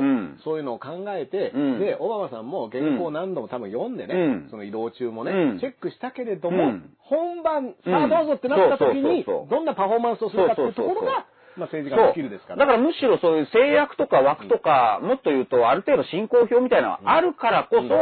その中でどういう振る舞いができるかっていうのがやっぱり政治家とか表現者じゃないですか。ああ、やっぱり言ってみれば取れ高があるとか想定外のすごいな、この人演者としてっていうのが。だからオバマはあれをやったわけですよね。僕ね、うん。今の話の、セレモニーだからこそ際立ったんですよ、うん。オバマのその、もうだから、それがオバマが評価されてる理由だと思うんですけど、僕逆に、うん。もしね、原稿を読んでるっていうことで、要は僕突にね、読んでるっていうことをアピールしながら、うん。あのうまく読めないけれども、うん。すいませんっていう素直な人柄が出るうん。やり方も僕はそれはそれで信頼が起きると思うんですけど、安倍さんの場合は強い言葉をうん。ドーンって言ってんのに読んでるっていうこのギャップがあるから、そうそうそうそう。あれ、なんでその空前絶後とかっていうと、言葉を違和感なく読んじゃうのみたいなところが、うん。僕はすごく不思議なのと、あれ、プロンプターも、うん。最初の20分の演説が終わった後、うん低い音になると下がってくるんですよね。うん。でこっからは自由闊達な、うんあの、議論をしますよって言いながら、原稿が下にあるだけなんですよ。うんだからそれだったら、もう上げたまんまそこに出せよみたいな。うんだそれってセレモニーのやり方も下手だし。うん。だからね、演出が下手なんですよ。いや、すべてセレモニーですよ。これ政治だけじゃなくて、多分みんな生活の場ってすべてセレモニーですよ。うん会社行ってうん、朝礼をやってプレゼンをする。それセレモニーじゃないですか。うんでもそのセレモニーの中で、自分がいかに他の人の心を動かせるかって、うんそれ自分のマンパワーにしかうんもうないわけですよだって。資料なんかね、会議行く前に読み込みますよそうそうそう。で、なったら何が話されてるか、今日話されるか、もうみんな知ってるわけですよ。でも、アジェンダとか言ってね、それを超ええてプレゼンして、あ、お前の言ってることいいなっていうのはやっぱり人込みじゃないですか。で、そういう人が出世していくっていうのは、それ当然なんだけど、だからもっと最近で言うと、その、リアリティショーの話あるじゃないですか。はいうんあれも、ちょっとここだけ、その、話をさせてもらうと、うん今僕最近気になるのが、リアリティショーっつったってあれ、リアルじゃないんだから、で、あんなもんやらせなんだからみたいな、うん。やっぱ局と局の、うん。で、やらせっていうことに今叩かれてるわけだけど、うん。でもちょっと待ってって。リアリティショーっていうからには、だからあの、ある程度筋道、だからプロンプターで次のこんなことをしてほしいみたいなのは、うん。誘導する方向として、絵としてはあるけど、でもそこでやるのは、それを超えて、うん。その演者たちが何をどう振る舞うかっていう、だから取れ高じゃないですか。そこがリアルじゃないですか。だからそれを考えないと、いや、僕ね、だだからあれが一軸台本決まってるからさ、そんなこと絶対ないんだって。からこの方向性で行くっていうところが制作側が、まあ、の意図とかがいろいろあって、その意図通りにやる場合もあれば、意図を超えてやる場合もあれば、そこに至らないっていうことがあった時に、またじゃあ次どうするかっていうのをリアルタイムでやってってるってところもあるし、それって演者側もうん。リアルタイムに感じながらうん、相手の行動に対して反応することをやっているっていう、のがリアリティショーだとは思います。だからリアリティショーのリアルっていうのは何かって言ったら、うん。そのリアルがあるわけです。よそうそう。でそのリアルはあるわけ。善悪の話ではなくて、そうそうそうあのやっていることが比例じゃないかとか、そうそうそう。の、あの、制作側の意図がそもそも問題なんだっていうのは、うん。もちろんそれは、うんあの、そういう見方はありますし、だから、なんで争わせる方向にじゃあ行くんだとかね。うん。それはそこを面白がっちゃどうなんだとか、うん。もちろんそれあるよ。うん。うん。今回の、例えばそのテラスハウスの話になると、それをさらに見てる側の、そうそうそうあの、タレントがコメントしていくっていうのが、さらにね、うん。リアリティショーだけを見せてるわけじゃなくて、もう一個判断が加わってたりするそうそうそうそう。状だから結局首相会見っていうのもあれリアリティショーだと思うと、うん。ちょっと考え方が、あの、見えやすくて、つまりじゃあプロンプター読んで一軸全部読んでると、このリアリティショーは全部一軸台本があってうん、それつまんないじゃないですか、だって。で、ある程度こういうことをやるんだろうなっていう中を超えてオバマみたいに人の心を打つみたいな、自分のその生身を発信するから上がるわけでしょ、うんだから、リアリティショーになってないわけですよ。オバマのリアリティショーとね、うん。安倍さんのリアリティショーのクオリティの違いっていうことで考えたときに、うん。ある程度やっぱりその、こういう方向の話をしますよ。だって、全く何にもなしにポンって会見どうぞっていうはわけないんだから、うん。ちゃんとこの議題についてこういった内容を発表しましょうっていうのが決まってるわけで、うん。それをどうやるかっていうところのさじ加減が、やっぱり、あその、ショー、ぎセレモニーとしての完成度になるわけ、で。あえて、その最近のリアリティショー論議をここここで例えると、僕はそうだと思うんですよ。うん。あれ、一軸台本というよりは、でも、その、そこでその人がどう振る舞うかっていうのを求められてるよねっていう。だから、リアリティショーだからこそ、例えばフリーランスの、うん。その、そう入れた時の反応の方が、そうそう幹事者の質問よりうん。も面白いわけ。ですよ。それはそうですよ。安倍さんの生身の。うん。だって反応、うん。顔の動きとかもね、うん。やっぱり出てくるわけじゃないですか。うん。で、もちろん、事前にね、うん。あれ乱入されてないですから、うん。大川総裁も、神保さんも、畠山さんも、突然現れて、うん。あちょっとこれ答えろって言ってるわけではなく、あくまでこの人出席しますよっていうのは分かってるわけです。うんうんうん何を聞いてくるか分かんないけど。でも、そこまでは決まってるわけで、うん。じゃああとはどうぞって言って、当てたら何か聞いてくることは分かってるわけで、うん。で、あの、司会のね、長谷川さんって人も、じゃあ次は江川さんどうぞとか、うん。あの神保さんどうぞっていう、うんとこまではうん。もう決まってるわけだから、うん。はい、ショースタートってことなわけじゃないですか。うん。で、そこから何が反応として生まれるかっていうことによって、たま、まあ、気分が悪くなってね、うん。安倍さんがなんか気分を、機嫌悪くなったなとか、うん。あ、尾身さんに振ったみたいなのとかね、うんそこはリアリティショーのポイントですから。うん。だからそれが今まではうん。そこもなく、うん。全部原稿通りに実は今まではね。うん。で、記者クラブの中で、うん。こういう質問をやりますって言って、一言一句ね、それこそ台本通りに、劇団鑑定ですよね。うん。やっていたっていうのが今までだとしたら、少なくともまあだからリアリティショーにはなってきたと。そのリアリティショー風にはちょっと出てきた。うん。だからいいじゃないですか。だからうん。それをどんどんもっとやればっていう。だから僕ね、あの、まあ、今、その、誹謗中傷問題っていうのも、うん。すごく SNS 上でわーってなっていて、僕はこの議論は、あの、すごく大事なことを話していると思うし、まあ、実際に被害に遭ってる人はね、うん。あの、僕の知り合いとかでもね、うん。日々こう、ね、クソリプと戦ってうるん。人たちもいるから、うん。まあ、僕もそう思われてるんですけど、うん。僕は結構、うん。あの、被害額は大したことないんですけども、でも、この議論大事なんですけど、そうするとね、その、政治家もね、うん。ここぞとばかりに、うん。そうだうん。誹謗中傷は良くないって言ってね、うん。あの政治家に対する誹謗中傷っていう話になんか、危なっかしいですよ、なんねか。、言ってるじゃないですか。なんかね、あれ？で、それを法律的に規制するぞみたいなうん。話になってきたじゃないですか。ここはね、僕ね、すごく注意が必要で、いや、ほんとそだって、あのーさっき言った説明君、責任君っていうね、うん。このロボットわーって出して、うん。なんとなくうん。こう雲に巻いてきたような人たちそうそうそう。そうで、議事録もうん。匿名で誰が何を言ったかわかんないようなことをしてる人たちうん。が、何かを言った人に対してそう罰を与えるっていうのと、え、そっち方向にどんどん行っちゃうじゃん。この時点ででもう疑念を持たれてるわけですよね。うん。だから、あなたたちはちょっと引っ込んでてくださいっていうのは僕はすごく思うのと、うん僕実はその SNS 上の発言で誹謗中傷論になった時に僕があえて言ったのは、公人は、には僕は厳しく当たります。うん。でなぜなら、彼らはもうそれを分かってその仕事についていると。うん。ね、あの、タレントで有名税だとかっていうのは有名税を払って、じゃあそれどうやって還元されるんですかみたいな話になるから、タレントに対する誹謗中傷っていうのは全然僕は、あの、まあ、わかるんですよ。感情はわかるんですよ。言いたくなるのは。でも、うんそれに関しては、あの、理性的に働いてほしいと思うんですけど、政治家だったり、特に選挙とかで選ばれている人っていうのは、やっぱりその人たちの代理で動いてるから、うん説明して、こういう理由でこの仕事を決定をしましたっていうことを常にさらされてて、なんなら首相同棲で誰といつ会ったかまで全部うん。さらけ出す覚悟でうん。やるという意味で尊い仕事だと僕は思ってい人ってそういうことですもんね。うん。だから、うん。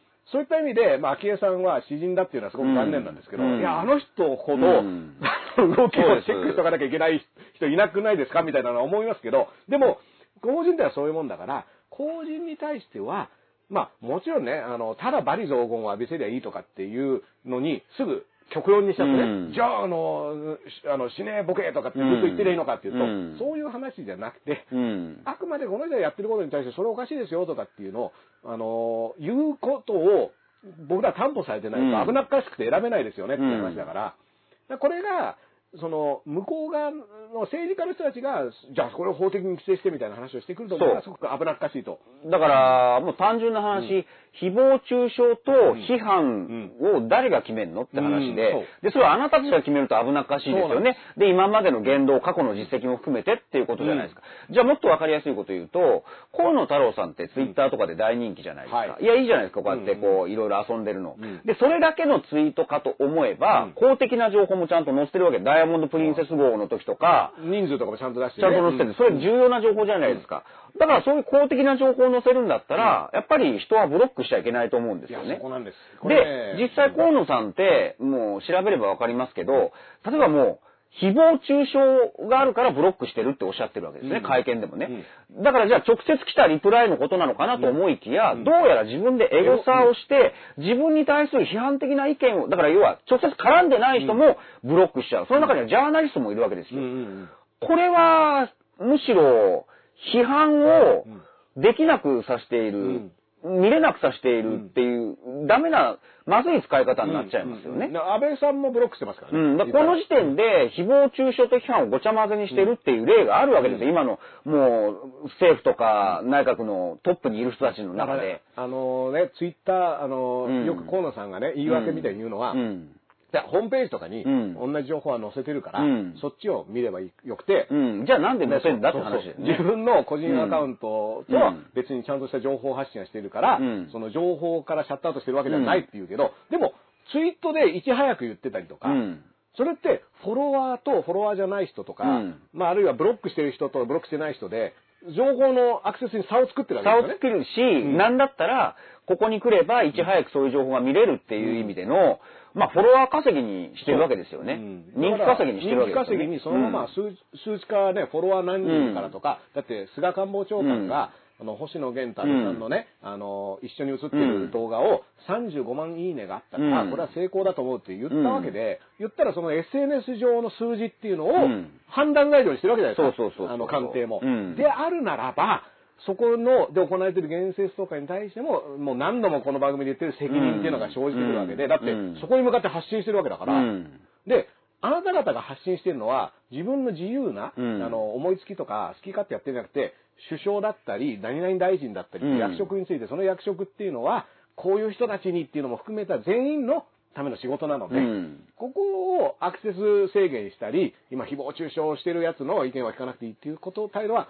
もしやりたいんだったら、うん。もう本当にそういった役職全部やめて、もう一河野太郎としてね、あの、好きなことを発信していく分には僕はで、いいじゃない然ですか。河野太郎に見つかる見つからないみたいな遊びが流行ってるんでしょ、うん。うん。で、それで絡んで、あ、河野さん面白い人だなっていう、だからふわっとした民意で、やっぱり、ものの見事に今、ツイッターの中で影響力あるわけですよ。で、例えばですよ、その人が、イージス・アショア、うんね、えー、アラヤ、秋田、断念みたいなうんニュースを読みが出すとフェイクフニュースだ。ェイクニュースって言いましたね。となると、河野さんいい人だなと思っていつも遊んでる人は、その河野さんがフェイクニュースって言うんだからフェイクニュースだろうなってうん思っちゃうわけです。だから、モスキート音を発生するわけたまに怖いやつを発生するわけ。で、で、それが狙いなんですみんなわかるよね。あのーね、編集者の人がね、うん。トラップよろしくお願いしますって言う一瞬出して消すみたいなね。うん。ああいったことを、うん。使えるわけじゃないですか。だ今日だって面白いのが、例えばあの、ブルーインパルスで医療従事者に対してって、うん。なんかすごく明るくいい、まあ河野さんがもしかしたら絡んでる発想なのかもしれない。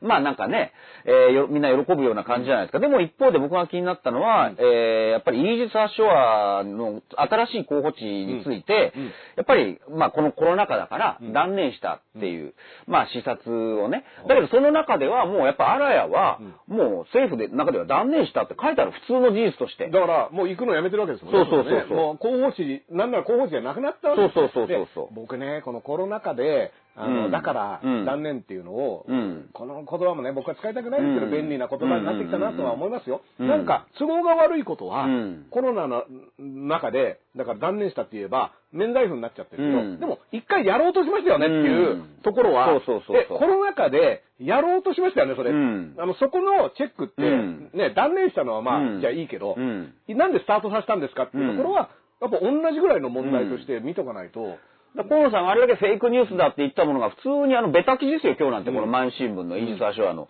えーなお、あらやは断念しているっていう。えーフェイクニュースじゃねえじゃんっていう。ん。なんでフェイクニュースだと思ったんですかっていうのの説明責任っていうのは、それこそね、あの、もう、だってそれ間違った情報をうん大臣ともあろう人がねい、や、だから危険ですよ。それ多分意図的にやってるんですよ。そういう、あの、普段じゃれた感じでやって、で、いざって自分になんかこう、都合が悪いなんかこれ潰しときたいっていうのはフェイクニュースだって。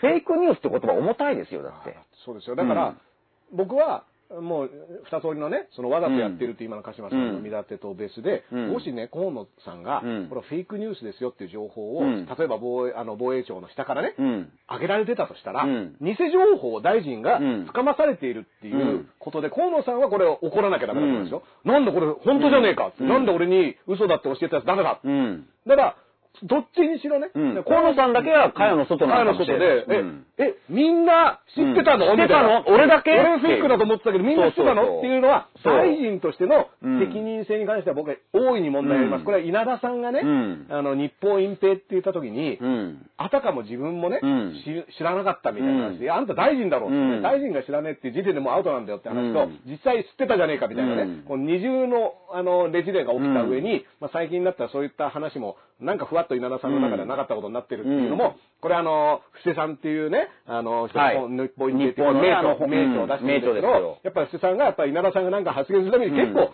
ちゃんと突っ込んでるんですよ。そうそうそういや、稲田さんあなた、あの、日本隠蔽の時に、うんあの、嘘ついてましたよね、うんみたいな。この突っ込み続けるっていうのは僕は大事で、うん。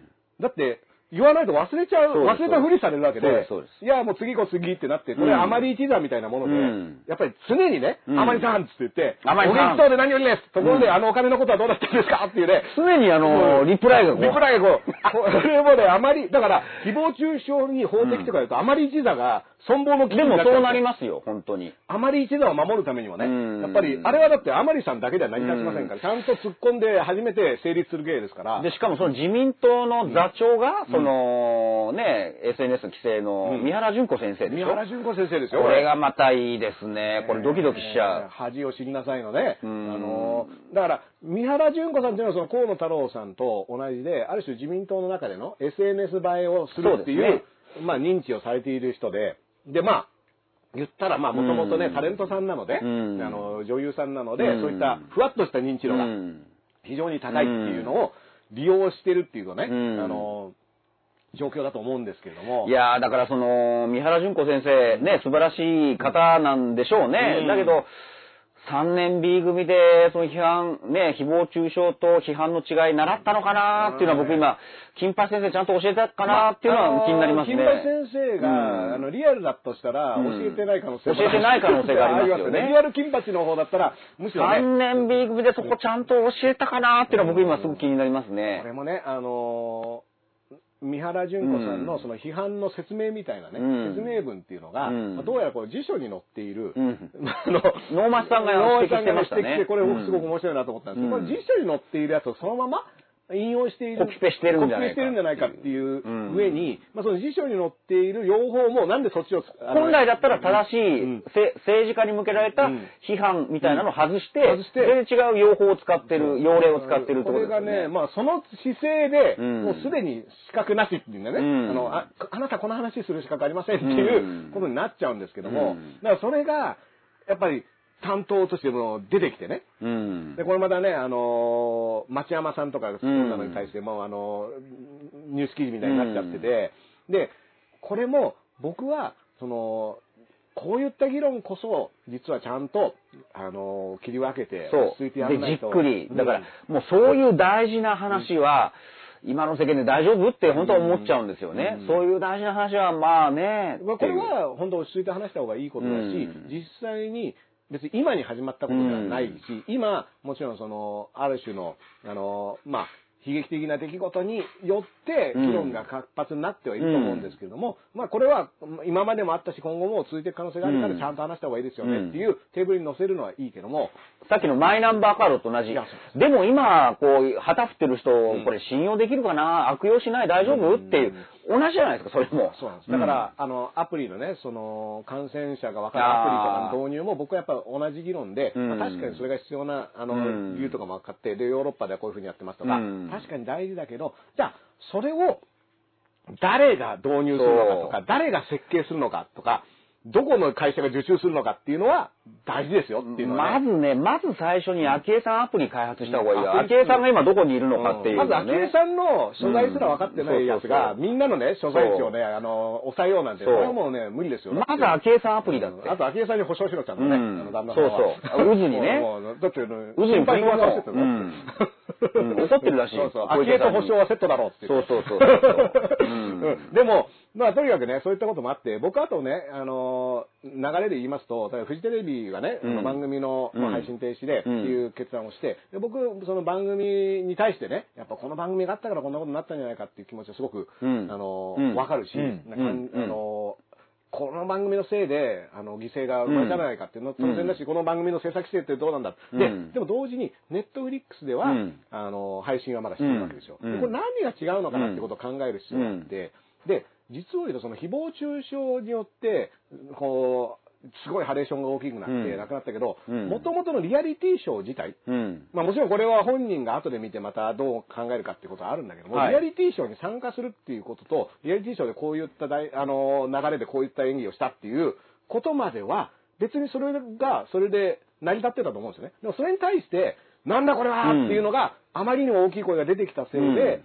その、え、これってもしかしてダメだったのっていう話にもなってったから、だから、本当に本人のパフォーマンス自体が非難される、あの、とかそれを作った制作側が非難されるべきなのか、それに対する反応を、うん。あるいはその反応を制作者が煽った。うん。ところがまずかったのかっていうのも、実はどうなんだろうなっていうのは、リアリティショー問題ってやっぱり世界中で今流行ってて、そうですね。で、世界中で実はいうん。ろんな犠牲とか、亡くなってる方も亡くなってる方が出てくるっていう意味では、そのこリアリティショーっていうものを楽しんじゃう僕らの構造ってどうなのっていうところも考えなきゃいけないし、うん。だからそこは結構いろんなあの議題が今回出てきてると思うから、そうそうそうそう。これ、配信停止しておしまいっていうのは、うん。僕は、まあ今みたいな話も含めて、いや、本当そうなんです。うん。あの、だから東京ポット許可局っていうので、うんもう10年前にはい。ある論を論じて、うん。それが悪性のエンターテインメント論っていうね、エンターテインメントってうん。清く正しいものもあるだろうけど、うん。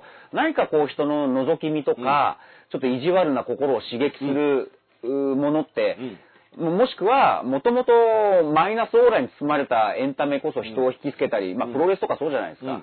ね。そういうものってあるよねっていう話を10年前にしてて、いた、いたんですよ。うんそれはやっぱり見る側の、その、やっぱり半信半疑で楽しもうみたいな、そういう心得が必要だよねみたいな10年前に話してたんですけど、ただやっぱり今のリアリティショーってね、よくほらテレビで双方向テレビこれからの課題は、うん。みたいなことで、じゃあ今なんか NHK とかバラエティで、ここからツイートしたものがなんか、ん。ゆるーく出るじゃないですか。うん。でもあんなものは本当に緩い例で、一番むしろ成功しちゃった例が SNS と双方向で巻き込むっていうリアリティショーじゃないですか。だあれが悪い意味でも成功例、成功しちゃったわけですよね。ででもそれをなくしたところで、悪性のエンターテインメントっていうのは、あのーここれからもあると思うし、絶対あの視聴者としては欲すると思うんですよね。うんだって清く正しいエンターテインメント、バラエティだけで楽しいですかって話じゃないですか。でもそれには、やっぱりもう今 SNS のこういうクソリップとかも一緒になるから、じゃあそこまでやっちゃうのはダメだよねとか、そっからの話ですよね。だから、さっきの専門家会議の検証と同じ、桜の見る、桜を見る会が批判だからもうやめますじゃなくて、全部やめますで終わってるけど、いや、うん。やめますっていうよりも、やめるのはいいんだけど、うん。その後何が問題だったのかっていそう検証ってこれセットになってますから、そうそう。僕はフジテレビがね、うん。あの、反省して、うん。その、もうこういった意図にん沿わない結果を生んでしまって、本当に反省しますって言って、じゃあ配信停止したっていうか判断には、ちゃんとその何を作ってたかっていうものに向き合う覚悟ってこれセットになってるんですかっていうのは僕はすごく気になるんですよ。だからこそ専門家会議の議事録が必要な。そうそうそうそう、んだからこれも制作者がどういったあの制作意図で、うん。あの何をのボタンのかかけ間違いだったとしたら、どこで間違えてこうなってしまったのかっていうことをちゃんと検証しないと、うん。でもうバッてねもう幕を下ろしてもう番組終わったから、はいもう本当にすいませんでした、じゃあ次行きます。だと僕はすごく良くないと思ってて、まあこれもねあのツイートしたら割とあのいろんな意見があって、うん。でいやうん。だってこんな番組広いから、うん。あのやめさせて当たり前だろうって話があっていややめるのはいいんだけどもうやめるには検証会議、うん検証会議、うん議事録。そういうものがないとダメだと、う。ん。まじゃないと、ん。また同じことをやりますよ、これ絶対。あの、うん。だって、分かってないんだから、なんで起きたか分かんないことをうん。再発防止できないわけだから、これ僕すごく思うのが、再発防止に努めてっていうけど、うん。いや、なんでそうなったか分かってないのにどうやって再発防止できるのっていうのが、うん。普通にロジックとして成り立たないんで、で、どう考えたって人間って悪性のエンターテインメントを欲してしまうんですよ。うんそんな自分を恥じるっていう自覚があるかどうかっていうのも大事なんだけど、うん。でも欲してしまうってことは確かだから、そうなんですよ。うんまあ、ちなみにね、ちょっと、鹿島さん、これ、もぐもぐタイム、はいはいはいもぐもぐタイムでイチゴを用意してるんで。ありがとうございます。もぐもぐタイム、ね。もぐもぐタイム。もぐもぐタイムをありがとうございます。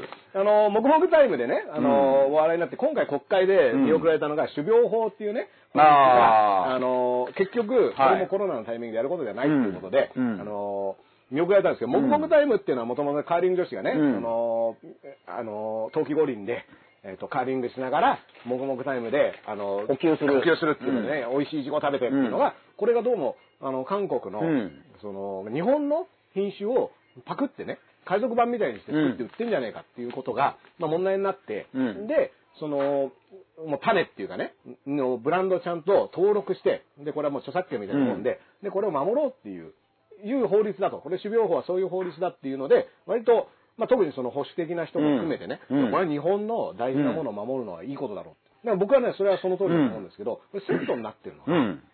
だからその、登録するっていう発想の中で、これで世界市場に日本ブランドを売り出すんだっていううん話とセットになっていて、うんこれでもう日本のいい農作物をね、世界の中でもう輝く日本だみたいなあの話題をしてるんですけど、パッと開けて、その、あ、世界で輝く日本の農作物、すごくいい響きだなと思って、その世界の農農作物がどんな状況になるかと思うと、うん。7割ほどの農作物が、ほぼ3社ぐらいのうん。でっかい会社にうん。がっちり抑えられてうん。るっていうのが今の世界の状況で、で、これがね、まあ、モーンさんとデュポンと、えっ、と、うんもう一個ね、えっ、と、スイスの会社なんですけども、まあこれが、ほぼ7割を抑えていて、でそのレースに、今から参入するぞ、みたいな話になった時に、これって、え、これ勝てる勝負なんでしょうかっていう、別の疑問が出てくるんですけども、日本のブランドを守るために、あの、やっていることで、それで世界に参入するんだっていうと聞こえはいいんですけども、その、乗り込む戦場っていうかね、レースが、ほとんど例えばもうディズニーとかがうん。ドーンっているようなところに、うん。あの、新しくブランドで勝負するっていう話をしてるのに近くて、で、これが、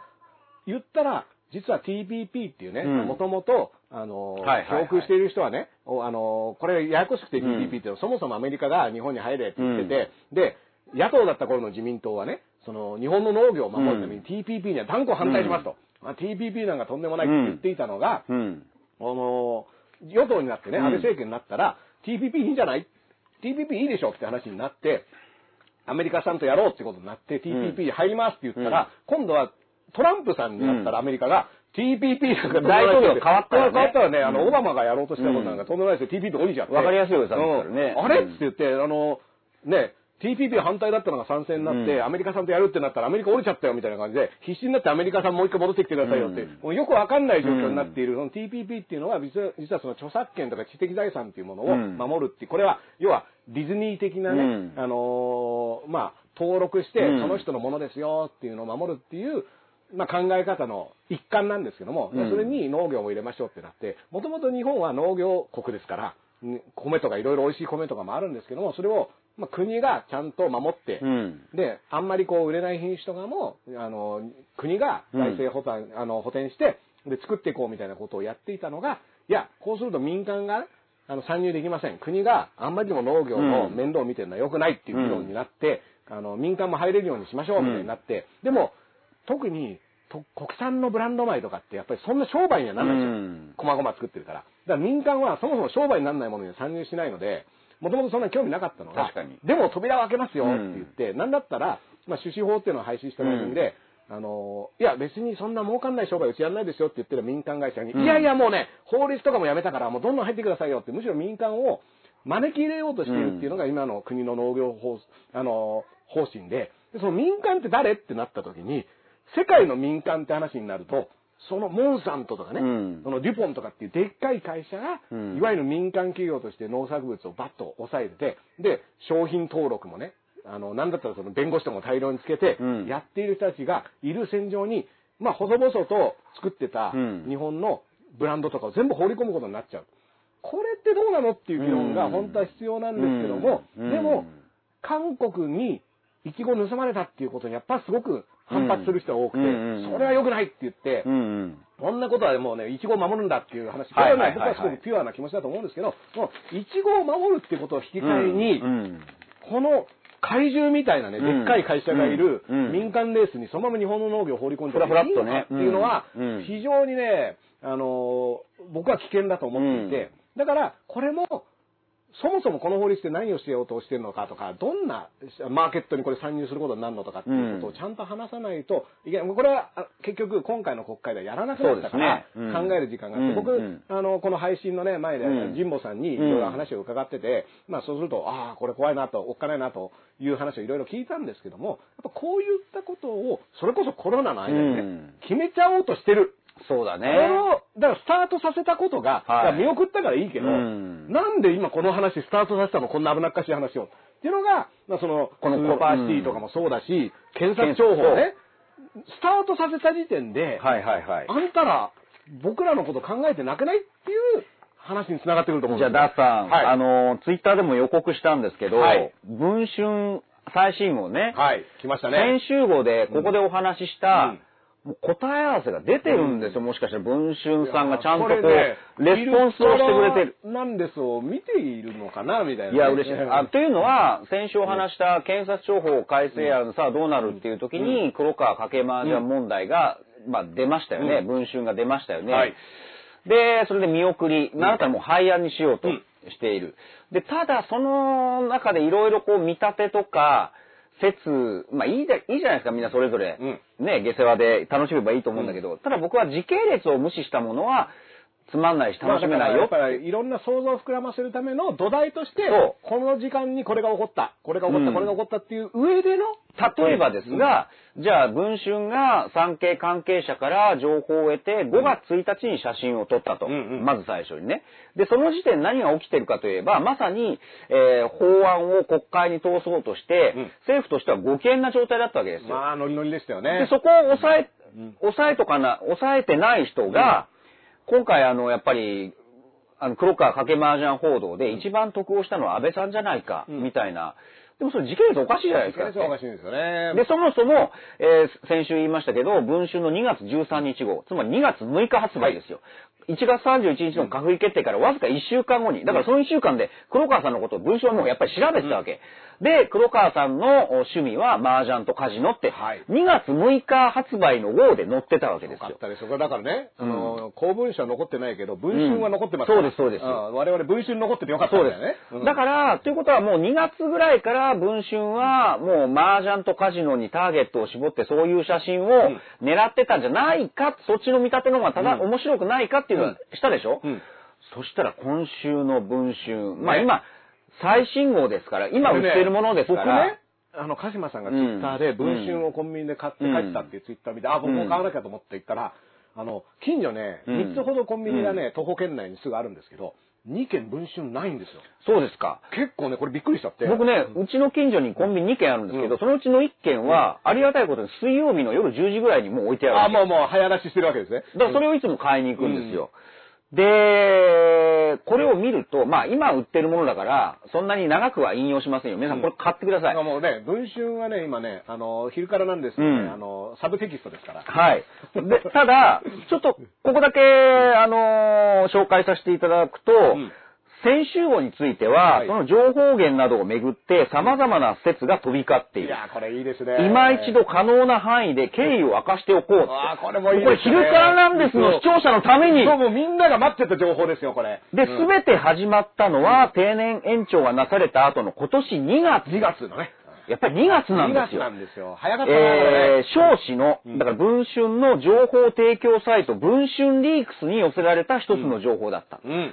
だからやっぱりあの2月6日に発売した後にこれを読んだ人がはい、文春リークスっていう、すごいですよね。そこに情報を提供したと。もうね、ウィキリークスの次は文春リークスですよ、これ。で、それが情報提供者は自らの身分を明かした上ではい証言したと。うん。で、それを、それに伴い、この時点では当然情報は断片的なものに過ぎないから、はいえーこの情報を得て、えー少子は、また文春はそれから2ヶ月余り取材を続けた。張り込みを続けたと。うん。で、5月1日の夜に決定的な瞬間を取った。うん。だから、もちろんその前にまた同じ情報提供者から、うん。今週の金曜日にあるよっていうのが4月の末の情報っだから2ヶ月間ずっと情報をこう、は、ね、ね、追ってたっていうのを、裏で裏取りや聞き込みのために張り込みを続けたのは言うまでもない。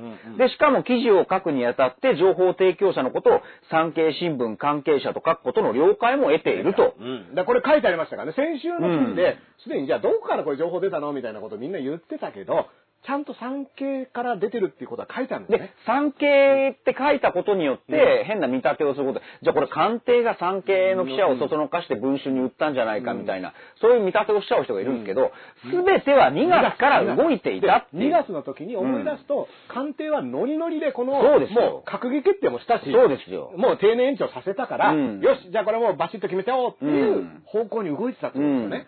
だから、そこのタイミングでもう黒川さんに目をつけていてっていうのが、これが、まあ、すごくポイント1だと思います。よ。うん。そう。だからこういう答えをちゃんとね、まあだからこの番組で1週間前に話したことがもうズバリ的中、本誌的中ですよ、もうね。。ズボンとね、こう、ハマったっていうのとね、うん。あとね、これ、鹿島さんにね、僕聞きたかったの。は、うん。この文春の記事読んでね、僕すごいなと思ったのが、うん。先週もね、紹介してた、要はあの、文春といえばね、新潮っていうこの、はい。ライバル関係それもにあるねすごかった。あのー、なんかもう、抜きつ抜かれつでね。で、ぶお互い分子オンラインっていうウェブでもやってるし、そうそうデイリー新潮。で、このデイイリー新潮の方で、実は、割と早いタイミングで、そう。その、し取材、記者がね、嗅ぎつけていると。要は文春、文春がスクープが第一報だと思いきや、うんウェブ的にはデイリー新潮の方が、ちょっと早かった。あの、黒川掛け麻雀問題って早いんですよ。早いんですよねある媒体がうん持ってるようだ。そのある媒体ってのは文春のことなんだけど。うん後で文春だってわかるんですけども、新潮は実はうん、早めにそれを出していて、そう。これがなんでなんだっていうのを、そう。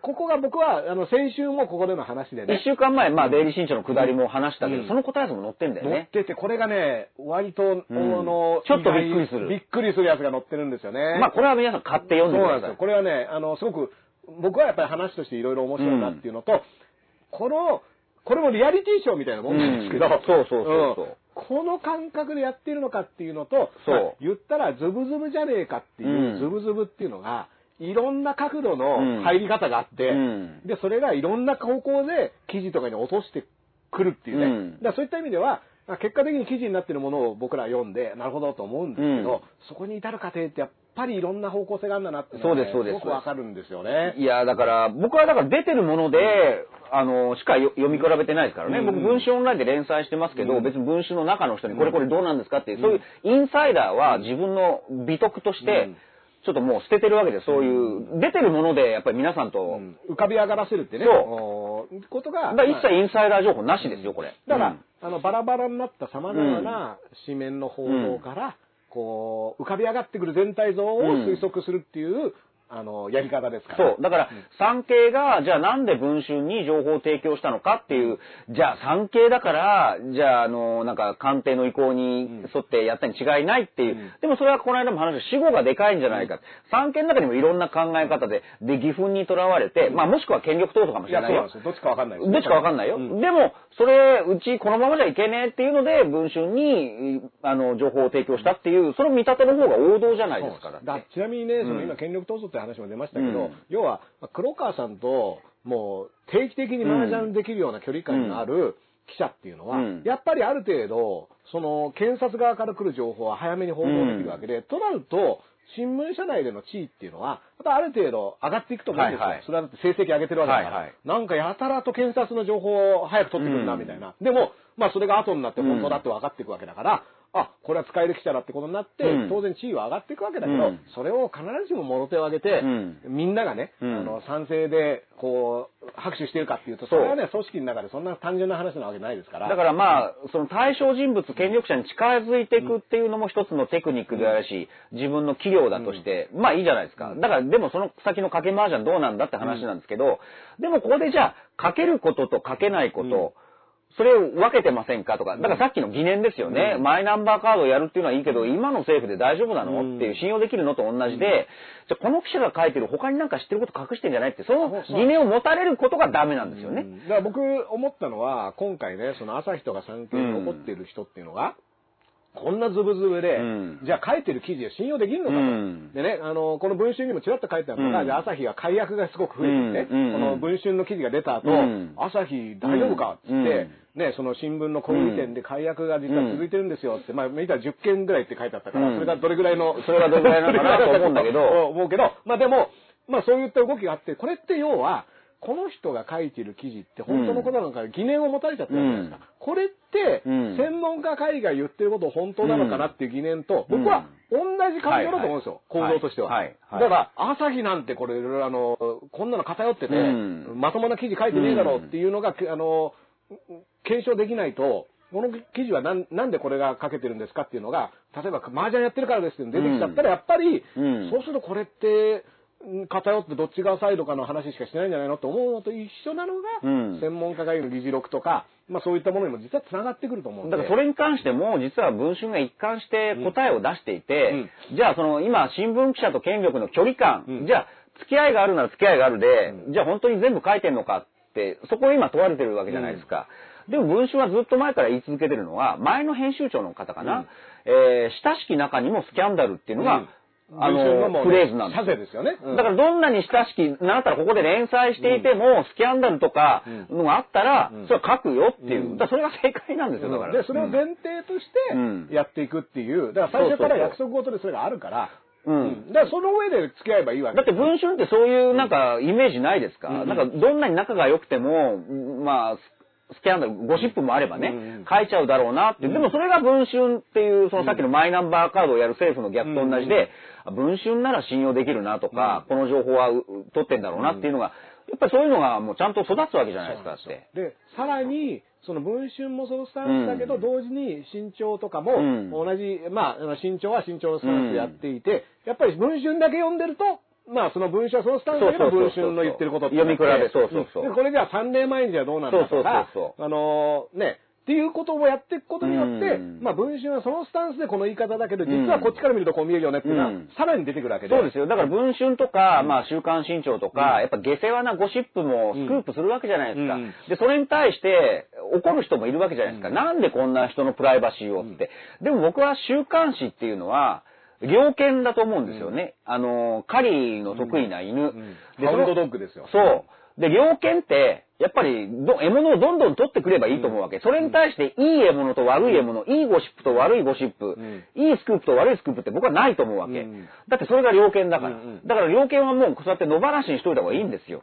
それを、お前芸能人のそういうのはもうやめとけよとか、あの、政治家に対するそういういいスクープだけしろよって、そんな雑誌に行ったって無理だから。そうなんです。それが雑誌の魅力なんだから。読む側がうん別に飛ばしゃいいわけだし、興味ないものに関してはね。うん。でも、実を言うとその黒川さんのうん。2月の記事なんて、うん。どっちかっていうとゴシップ欄のそうそう、ゴシップなんですよ。で、そっちで、うん。今度、なんかあの、定年延長になってうん。黒川さんってどんな人？うん。みたいな、ある種興味をで、で、しかもその時の、うん。要は、ニュアンスとしては、うん。麻雀好きとかね、カジノの散歩好きとかうん。カジノ好きなんていうのは、どっちかっていうと、あの、ゴシップ記事として扱ってるわけですよ。うん。うん。うわ、こんな、こんなあの人がなっちゃったの？みたいな。これが、まさか、ね、2ヶ月後に、こういった事態につながるかっていうのは、その時点でね、その読者側がどれだけこう、あの、笑い飛ばしながら読んで神は細部に宿ると同じで、だから下世話に宿るんですよ、結下世話に局。もう実は繋がってるっていう意味では、うん。これはささっき言ったそのモニトモとか桜とかも全部繋がってるっていうのと一緒で、うん。これは全部その構造的にはどっかからき糸を辿っていくとっていうことがあり得るし、行った先にも何もないものもあるしっていうのが、これが、その、こういった記事を読む時のね、スタンスなのでだから面白かったのが、あの、僕が、まあ、産経師匠とか、読売師匠とかと呼んでるんですけど、現代師匠とか、それ以外にももう一つ、えー日刊スポーツの正解地獄耳ね。正解時刻。はい。まあ、あれも変な話、対象に近づいて、情報を取ってくるっていう、正解地獄耳師匠って呼んでるんですけど、その人がですね、だから、あの、甘利さんのうん。文春スクープがあった時に、はい。意味軸も書いていたんですけど、うんえー官邸は雑誌を侮ったのかなっていうそういうコラムを書いてる。これどういうことかというと、じゃあ、例えば新聞、テレビ、うん。まあ、いわゆる分かりやすいメディアは、うん。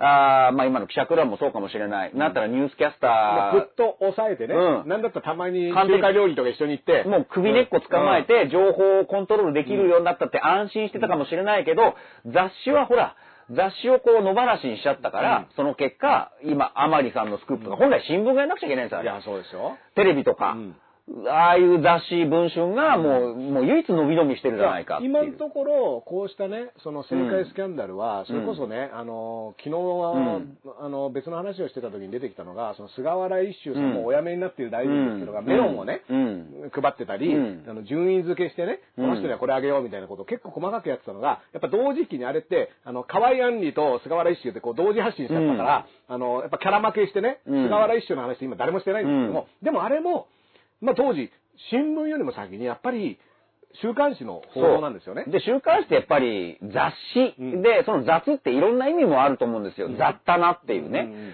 だそれはやっぱり、そんなとこはやっぱりさすがに官邸も抑えられないですよ。うん。それを抑えようとしたらアホだけど、うん。でも抑えられない媒体が今こうして伸び伸び書いてるっていうのは、まあ唯一の救い面ですよね。白いのはね、これ、うん。あの、神保さんも言ってたんですけど、むしろそういった媒体、文春とか新潮は、うん。抑えようとして何か連絡しちゃうと、うん。それ書かれちゃう。それもネタにするそそれをネタにされちゃうからできない。で、実はこれが一番僕はいいディフェンス方法だと思って、何かプレッシャーとかかけてきたら、うん。それすぐ記事にしますよっていうのが、やっぱジャーナリズムが実は身を守るね。で、これあの、マイケル・ムーアってあの、うん。おじさんがアメリカで、ね、全部可視化できるんだから。そうそうあの人は全部カメラ持って行って、うん。そのアポと、アポ取るところから全部撮っちゃうから、うん。どういう断り方をするかっていうのも結局映画にして出しちゃう。うん。でこれが実は一番の、あの、特に野良犬スタイルのね。だから自民党だって声を上げたい人は、だから泉田さんとかね、うんあのー外されたっていうんだったら、それをどんどん可視化するからあれだけ盛り上がったわけでしょ？あれだって黙ってね、うん。席を立っていなくなってたら何にもなんなかった。けども、うんツイッターでリアルタイムでね、うん。今から委員会出るけども、これもし強行採決とかするんだったらうん。僕は反対しようと思いますって言って、そしたら内閣委員会外されましたっていうのがやっぱ出ると、いいじゃないですかそれでね。これは、うん。やっぱ泉田さんは、あの、自民党のあの内閣委員会の中では外されて、ある種、その、うん。なんかこう、貧乏くじ引いたみたいになるけど、ネットにそれを広げたことによって、うんいや、泉田さんよくやったとかね。そうあの、っていう風になって事務所の電話が鳴りやまなかったみたいな、うんこうちょっとね。だからいやらしい、いやらしい話、それも政治家としてのセンスじゃないや、ですか。だと思いますよ。うん今だから、僕、この間も言ったと思うんですけど、今って政治家も見られてるし、これはコロナでね、みんな家にいてね、昼からなんですを見る時間もあるぐらいのね、うん。暇さですから、うん。これで記者も見られてるわけだし、うん。文春も新潮も、うん。じゃあ何を、オンラインでどのタイミングで何を言ってるかって結構みんな見てますよ。うん。見てるんだから、うん。それをチャンスとしてガンガンやるのか、その見られてるってことに気づかずにいつも通り、前前までの永田町だけの論理でね。だから掛け麻雀もね、うん。これ見られてたら、おいって話になるわけですいや、だから読売とか毎日とか、もしですよ、うん。朝日産経以外の人がかけま、かけ麻雀とかそういう付き合いがあったとしたら、全部それ記事にしちゃえばいいんですよ、だって。だから今記事、うん。先に、その麻雀放浪記みたいな記事をね、そうそうそう黒川麻雀放浪記。麻雀放浪記2020でね。2020でね。あれも東京オリンピック中止になったっていう設定だから、まあリアルなんですけど。そうそうそう。いうので、こう出しちゃえば、うん。これはみんな読むし、それは僕は今レースで、うん。その決断を一番最初にした新聞社だけが、そう。その A を取れると思いますよ。そう誤りね。自分を身を切って、そあの、その記事にしたってことが、うん。後々絶対プラスになると思うから、うん。今、隠し、隠れ麻雀ね、あの、ジャンタク囲んだやつを隠し持ってる人たちはね、もうすぐそのカードをオープンしないと、これは、この麻雀、掛け麻雀の話題っていうのも、今、今度今、ね、その、やめるっていう訓告処分どうするんだ問題に今、フェードが、フェードで、がダースさんね、ちょっと忘れないうちに、これも、菅さんの記事がまた増えてきてるんですよね。あの、我々がね、やっぱすガース脱いだとして、ええ。うん、あの、で、結局今回の検察庁法改正案が見送り、もしくは廃案になるって、先週、はい。そういう流れになったじゃないですか。で、その時に、うん。まあだからこれも新聞っていうのは、新聞を使った情報戦が行われてるんだなっていう例をお話今からすると、うん。結構ね、別にあの、読売とか毎日とかそのスタンス問わず、ん。出てきた解説というのが、はい。まあ今回一番熱心だったのは菅さんなんだと。で、実は安倍首相、安倍総理は、うん検察庁改正案とかには、あんまり、今日乗り気じゃなかっどっちも良かったのかもしれないとね。ていう解説が出てきたわけ。うんうん。これ、同時多発ですよ。うん。で、面白いのは、まあ実際そうでしょう。だって官邸、あの官房長官で実務的なやりとりは、黒川さんと菅さんの方が、あの、繋がってるから、うんまあそうなんだろうけど、よくね、黒川さんのあの評価の時に、うん。菅さんが買ってるっていうのがセットで書かれてることがあったんですよね。で、実際、それはまあ実務的なつながりがあるから、安倍さんと菅さん、じゃあ黒川さんとどっちが、うん。あの、仕事してるか直接で、うん。それは菅さんで、まあ、極論出ましたもんね。安倍さんなんて会ったことない今言っちゃいましたよね。う。ん。で、菅さんと黒川さん、だから菅案件っていう見立ては僕はまあ正しいと思うんです。ん。ただ、急にですよ、うん。見送りとか廃案とかっていうあの流れが出てきてうん。解説で、安倍さん、あれは菅さん、あの官邸の声としてね、うん。あれは菅さん案件で、ん。え実は安倍さんはそんなに興味もなかった、乗り気でもなかったっていう解説が急に行われだからこれ、見ようによっちゃ、今回はほら、菅だよ、菅が全部悪かったんだよって、官邸内の中ってねそう。スイッチングしたわけですよね。官邸の中でも情報操作というか、今回菅だ菅だから。で、これはさい、あのーここで話してる、もう菅さんと実は首相周りの官官邸官僚との差が今大きいっていうのを頭に入れておくと、あのーよくね、こうん。の最近、その安倍さんの発言とか安倍さんのアイディアっていうのが、実は安倍さんの発言や安倍さんのアイディアではなく、うん。これは今井さんのアイディアだったり、佐伯さんのアイディアだったり、北村さんだったりのアイディアなんだよっていう、これがまあ、ちょっとずつこう分かってきたと。うん。あの、安倍さんがこう言ったっていうのは、実はこれ今井さんがこう言ってるんだとかね、あの、マスクで不安が言われてきましたよね。これは佐伯さんが言ったんだよっていう意味での、うん。あれ？これ安倍さんっていうキャラクターの中には、うん。中の人っていうのが結構いて、そうそうそうそう。で、それが実はこの今井さんだったり佐伯さんだったり北村さんだったりするんじゃないのとか長谷川さんだったりするんじゃないのうん。っていうのがなんとなく見えてきて、うん。で、かつ今までは官邸の意向って言って、うん。官邸で1個だったのが、そうそう。強力なチームだったのはね強力なチ。ームだったのは、菅さん、あれは菅さんだからとか、あこれは今井さんが、これは佐伯さんがっていう、なんかね、別々の、要は、主流派と非主流みたいな、あの菅さんが非主流でちょっとこう遠ざけられてる、距うん距離感がある。うんまあ菅さんも離れてるのかもしれないけど、うんどうやらそういう構図を頭に入れとくと、うん急に解説として、あれは菅さんがずっとやりたくて、えー推し進めてきて、安倍さんはそんなに乗り気じゃなかったっていうのがうん同時多発で、官邸の声としての解説が載ってると、あ、そういうふうに見てほしい情報を今一生懸命言ってんだなっていうのもねあるわけ。そうなんですよね。だで、その中です。はい。えー、これ、ま、プレジデントプ。レあ、これガースが脱いでるというそうです噂のね。今まうんで沈黙を保っていた菅さんがですね、人生相談が大好きな人菅さん。生相談がね。読売の人生相これも読談。売ですよううんん。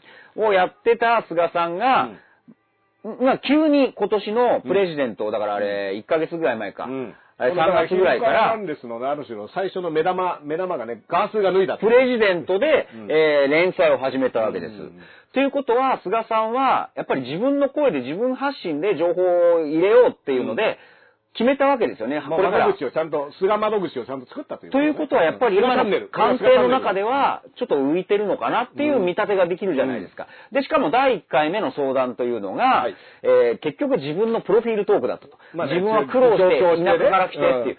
もうまさに、ま、菅物語をここで始めてるわけですよ。これを菅チャンネル開設したっていうことですからね。ええで、菅チャンネル。登録してねっていう。一番じゃあ最新版の、うんえー相談。はい。だからこれ、どういう相談に答えてるのかっていうのを僕はずっと注目して、俺、菅さんのためにこれね、各週で800円ぐらい落としてるわけですよ。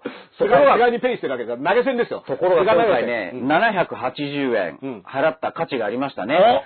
第3回、うん。第三回えー菅義偉の戦略的人生相談。あれこれ痺れましたね。戦略的ですからね。うんどういう、んどういう質問が来てどう答えているのか、はいお悩み、これ読者のお悩み、うんプロジェクト内の部下が不仲、おー 上司としてどうすべきでしょうか？いやー、これすごいな、これ。これすごくないですか？すごくないですか、これ？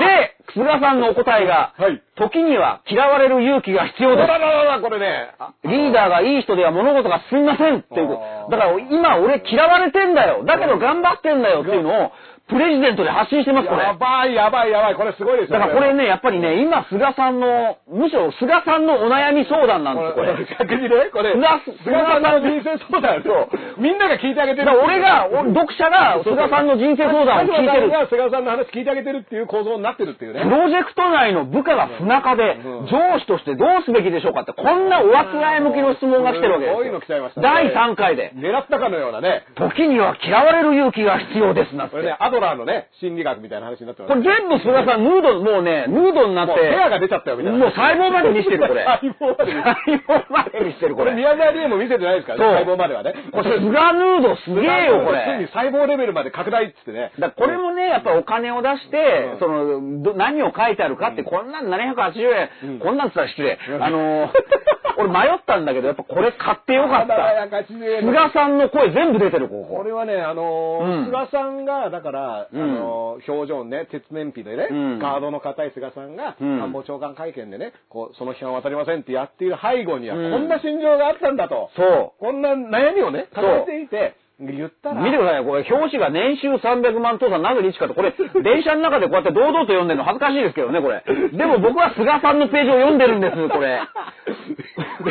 年収300万父さんなぜ日日は知らねえよって話タイトルがプレジデントで。そうそうプレジデントでこの年収300万そう、そう、どこまで、どこまでの層を拾おうとしてんのかって話なんだけどスパみたいな表紙なんですけど、スパみたいなね。タイトルプレジデントだって忘れてだからこれを僕は電車の中で食い入る。うんでも一方ではほら、えー1億円達成、リアル家計簿大公開ってコーナー、コーナーもあるわけ。そっちが、あの、でも見出しじゃないんだそう。すごい。だから菅さんがいよいよ全部脱いでるって言い。いうましたね、これは。不仲、不仲についてどう振る舞うかっていうのを答えてるって、菅さんの人生相談が始まってますよ。でね、だから、うんそんな頑張る菅さんがね、うんあの、要は嫌われる勇気っていうので、うん。今もう嫌われてるけど、やんなきゃいけねえんだよって言って、うん。やっているっていうこの状況。だって、うん。言ったらさっき出てきた今井さんとか、うん。あの北村さんとかっていうのは、その、一つのプロジェクトチームなんだ補佐官で、うん。言ったら官房長官っていうのが、うん。まあ、そのまとめ役、キャプテンですからね、その、本来だったらね。っていうチーム。だから、うん。一応リーダーなのに、うん。どうも、あ、あれはあの、あの、菅が勝手に決めたことだっていうのを部下が言ってるみたいなねそうそうそうそう状況で、そうそうそうあのー実は、その検察庁法見送りっていうのも、うんこれ鹿島さんがね、あのーこの番組で言ってたと思うんですけども、読売が、うんあのー週明けね、あの、検先週のねの週明け月スクープでバーンと出したわけ出したんですよ。18日か。で、うんで、その後、実はその菅さんは、うんその関しては否定的なうん会見では、うん。そんなことはないうん。っていう話をしてるんですよね。で、だから菅さんプランとしては、もともと見送るにしても、うん実はこれは二階さんと安倍さんの対談で決まったっていうのはその後出てくるんですけど、やっぱそこまでは伏せておいて、そうそうそうそう。それで二階さんに花を持たせて、うんで、安倍さんもうん自民党からそういうんだったら、うん。分かったっていう、なんかある種の美しい絵にしようと思って動いていたのが、うん読売が、それをもう先に書いちゃったから。あれ？見送りって先に出ちゃって、うん。その後見送りますっていう会談をやってもなんかつじつまが合わないじゃんっていう話になっちゃって、これ菅さんのメンツが潰されてる記事そうなんですよね。そうそう。で、実際時系列も合うんですよ。うん。先週の文春にはうん、記事にすするにあたって、えー黒川さんに5月17日の日曜17日、日。午前中に直撃してるわけです。うん。ということは、やっぱり官邸と近いのであれば、えー黒川さんは、うん。今日、文春であの直撃されました。報告しますよね。で、それが日曜日ですよ。で、月曜日に読売が見送りへって。だから、あの日曜日にやっぱりいろいろこう話し合いがあった。もしかしたらその話し合いには菅さんはいなかった。これね、もう一個ね、あの、法務省にうん、その黒川さんが、だからこの、文春来ちゃいましたっていう報告は黒川さんはやっぱり、あの、ちゃんと報告してるんですよね、その、うん。自分の上司にね。うん。で、それは管轄の法務省の事務次官とかにも報告してるのが、うん。このさらにトップにいるはずの森法務大臣ね、うん。あの、今も非常にこう答弁で苦はいはいはい。しんでおられるね、はいはい。あの僕らはだから森さんを応援して、ぶっちゃけろと。ぶっちゃけろ、森も、うん。言っちゃえ言っちゃえもう、あの、大丈夫、結構味方いるからっていう、うん。まあ、あの森さんが、うん。その報告は実は受けてなかったっていうね、話もこう出てきてて、で言っちゃってね。うん。あの、要は、黒川さんがそういった事態にあるっていうのを、法務大臣は知らないで、うん。ずーっと、いや、もうあの秋に、うん。見送るにしても、うん。あの、秋にそのままの形でとかっていうのを森さんは記者会見で言っちゃってるんだけど、うん。これ、情報下から上がってきてないっていうことが分かってきて、そうすると森さんもやってらんねえって気になると思うんですよね。うんなると思う。だって自分が矢面に立って、うん。いや、こういう風になりましたから、こういう風になりましたっていうと、次々とそれが否定される情報が出てきてだ官邸が絡んでいたっていう情報が出てくると、森さんもそっちに合わせてフラフラ、フラフラってなるわけですよね。うん。だから今回のその検察情報も結局黒川さんじゃあやめますってなって、うん。これかけまじゃねやめますってなって、これも急転直下の話に見えるんですけども、さあ今度は、じゃあやめるにあたって、どういったこのかけ麻雀ってうん、どういう罪なんですかうんっていう話になった時に、まあその公務員法とかでは、言ったってかけ麻雀、あの賭博行為っていうのは、これ厳重注意で、うん。あの、懲戒処分に値するって中で、まあその中でどの、うん。どこに当たるのかみたいな議論がされていたら、蓋を開けてみたら、もう訓戒っていう、訓告っていう非常にまあライトなやつ、ね。そうそうそうそうそう。で、なんだったら、その経歴にも傷がつきませんよっていうものに落ち着いたと。うん。で、やっぱりこれが出てきた時にみんな、いや、こんだけ騒ぎになってね、うんなんなら国中ひっかり返したような騒ぎになっていて、うんその処分は軽すぎでしょうってなった時に、これがね、法務省、森さんの、あの、いる法務省が決めたのか、安倍さんが決めたのかっていう、なんかそういうパスが急に始まっちゃって、そうそうそう。誰が悪いんですか、これって言った時に、森さんはこれは内閣が最終的に決定して、うん。っていう話になって、うん。でも安倍さんはこれ法務省が持ってきたこういうふうにしますよっていうのに、あ、わかりましたって言っただけなんですよ、みたいな態度をとって、この処分を下したのは誰なの問題っていうのがふわっとし始めた。うん。だからまたそこで同じなんですよ。同じですよね。同だから定年延長閣議決定はど,、どうやって決めたんですか？って法務省から相談さが持ってきたでもその前段あるじゃんっていう。最後の部分しか説明してないんですよ。うん。だからら実際最終的に、これもだから儀式ですから、うん。それは法務大、法務省の人事に関しては法務省でこう決めましたっていうのを持っていくっていうのは、それは確かに儀式上そうなんだけど。でもそれを何回も蹴ったのは誰なんだって話でしょ？うん。うん。で、かつ、まあこれも、言ったら最終的にでも人事権に、あの処分を決めれるのはうん。内閣なんですよ。うん。だから、実際法務省が何を持ってこようが、内閣が、うん。いや、そんな軽いのじゃダメだって言えば、うん。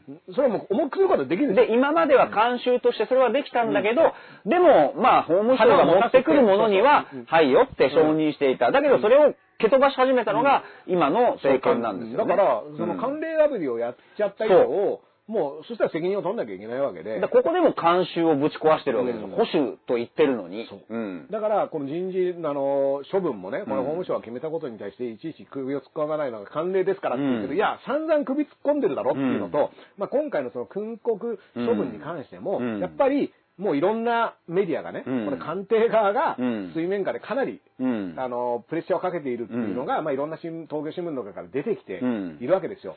で、これに対しても、じゃあ、実際説明したかっていうと、うん説明してないんですよね。そうですね。でうん。実際問題じゃあかけ麻雀まあこれねあの刑事局長みたいな人も、うんその言ったら天品だったうら、ん。あのー、賭け麻雀って言っても、うん賭博行為に当たらないみたいな話を、うんしたらまあ、やっぱ悪乗りした人がね、あの、この番組の黒川杯なんて言いましたけどはいはいはいはい、これじゃあもうあのね、法務省前で黒川杯をね、天品でやってもいいのかみたいな。そうそうそうそう。で、こういうことって、僕はガバナンスとしてはうん、非常に良くないですよ。うん。あの、もちろんね、影麻雀やったり、うん。そんなことでいちいちめくら、めくじらさせなくてもいいじゃねえかとか、うん。いう論理は僕はわかるし、うん。ね、大学生が集まって麻雀やっててもいいじゃねえかいや、それはいいんだけど、取締側の法務大臣は少なくとも、建前としては、うん。そこを自分たちは厳しくしないと、そうですね。いや、そこはもういいですよってなったら、うん。やっぱり、じゃあどこからがダメなんですかみたいな議論をちゃんとしなきゃいけないわけだから、法務省側は、うんいや、賭けは1円単位でもダメですよっていううん。体でいて、まあうん。実際にやっててもまあ多めに見るっていうんだったらわかるけど、自分がやってることを、ん。いや、天品、もう1000円とかだったらいいんじゃないかなってやっちゃったら、これはもう、相当解放宣言したように等しいですから。そう。で、やっぱり黒川さんでしょっていう、やっぱりそういうツッコミが、疑念が生まれちゃうわけじゃないですか、だって。だこれって人によって判断変わってるんですかっていう。そうそうそうそう。で、今までね、その麻雀でこれで処分された人がいるいないみたいな話になった時に、これは前例はありませんよってなった時に、うんじゃあ、もともと決まってた、公務員法で決まってた、その厳しくするっていうものが当てはまらない理由って何なんですかってなるわけで、うん。で、それが黒川さんだから以外の説明が今のところうん。ありえないわけじゃないですか。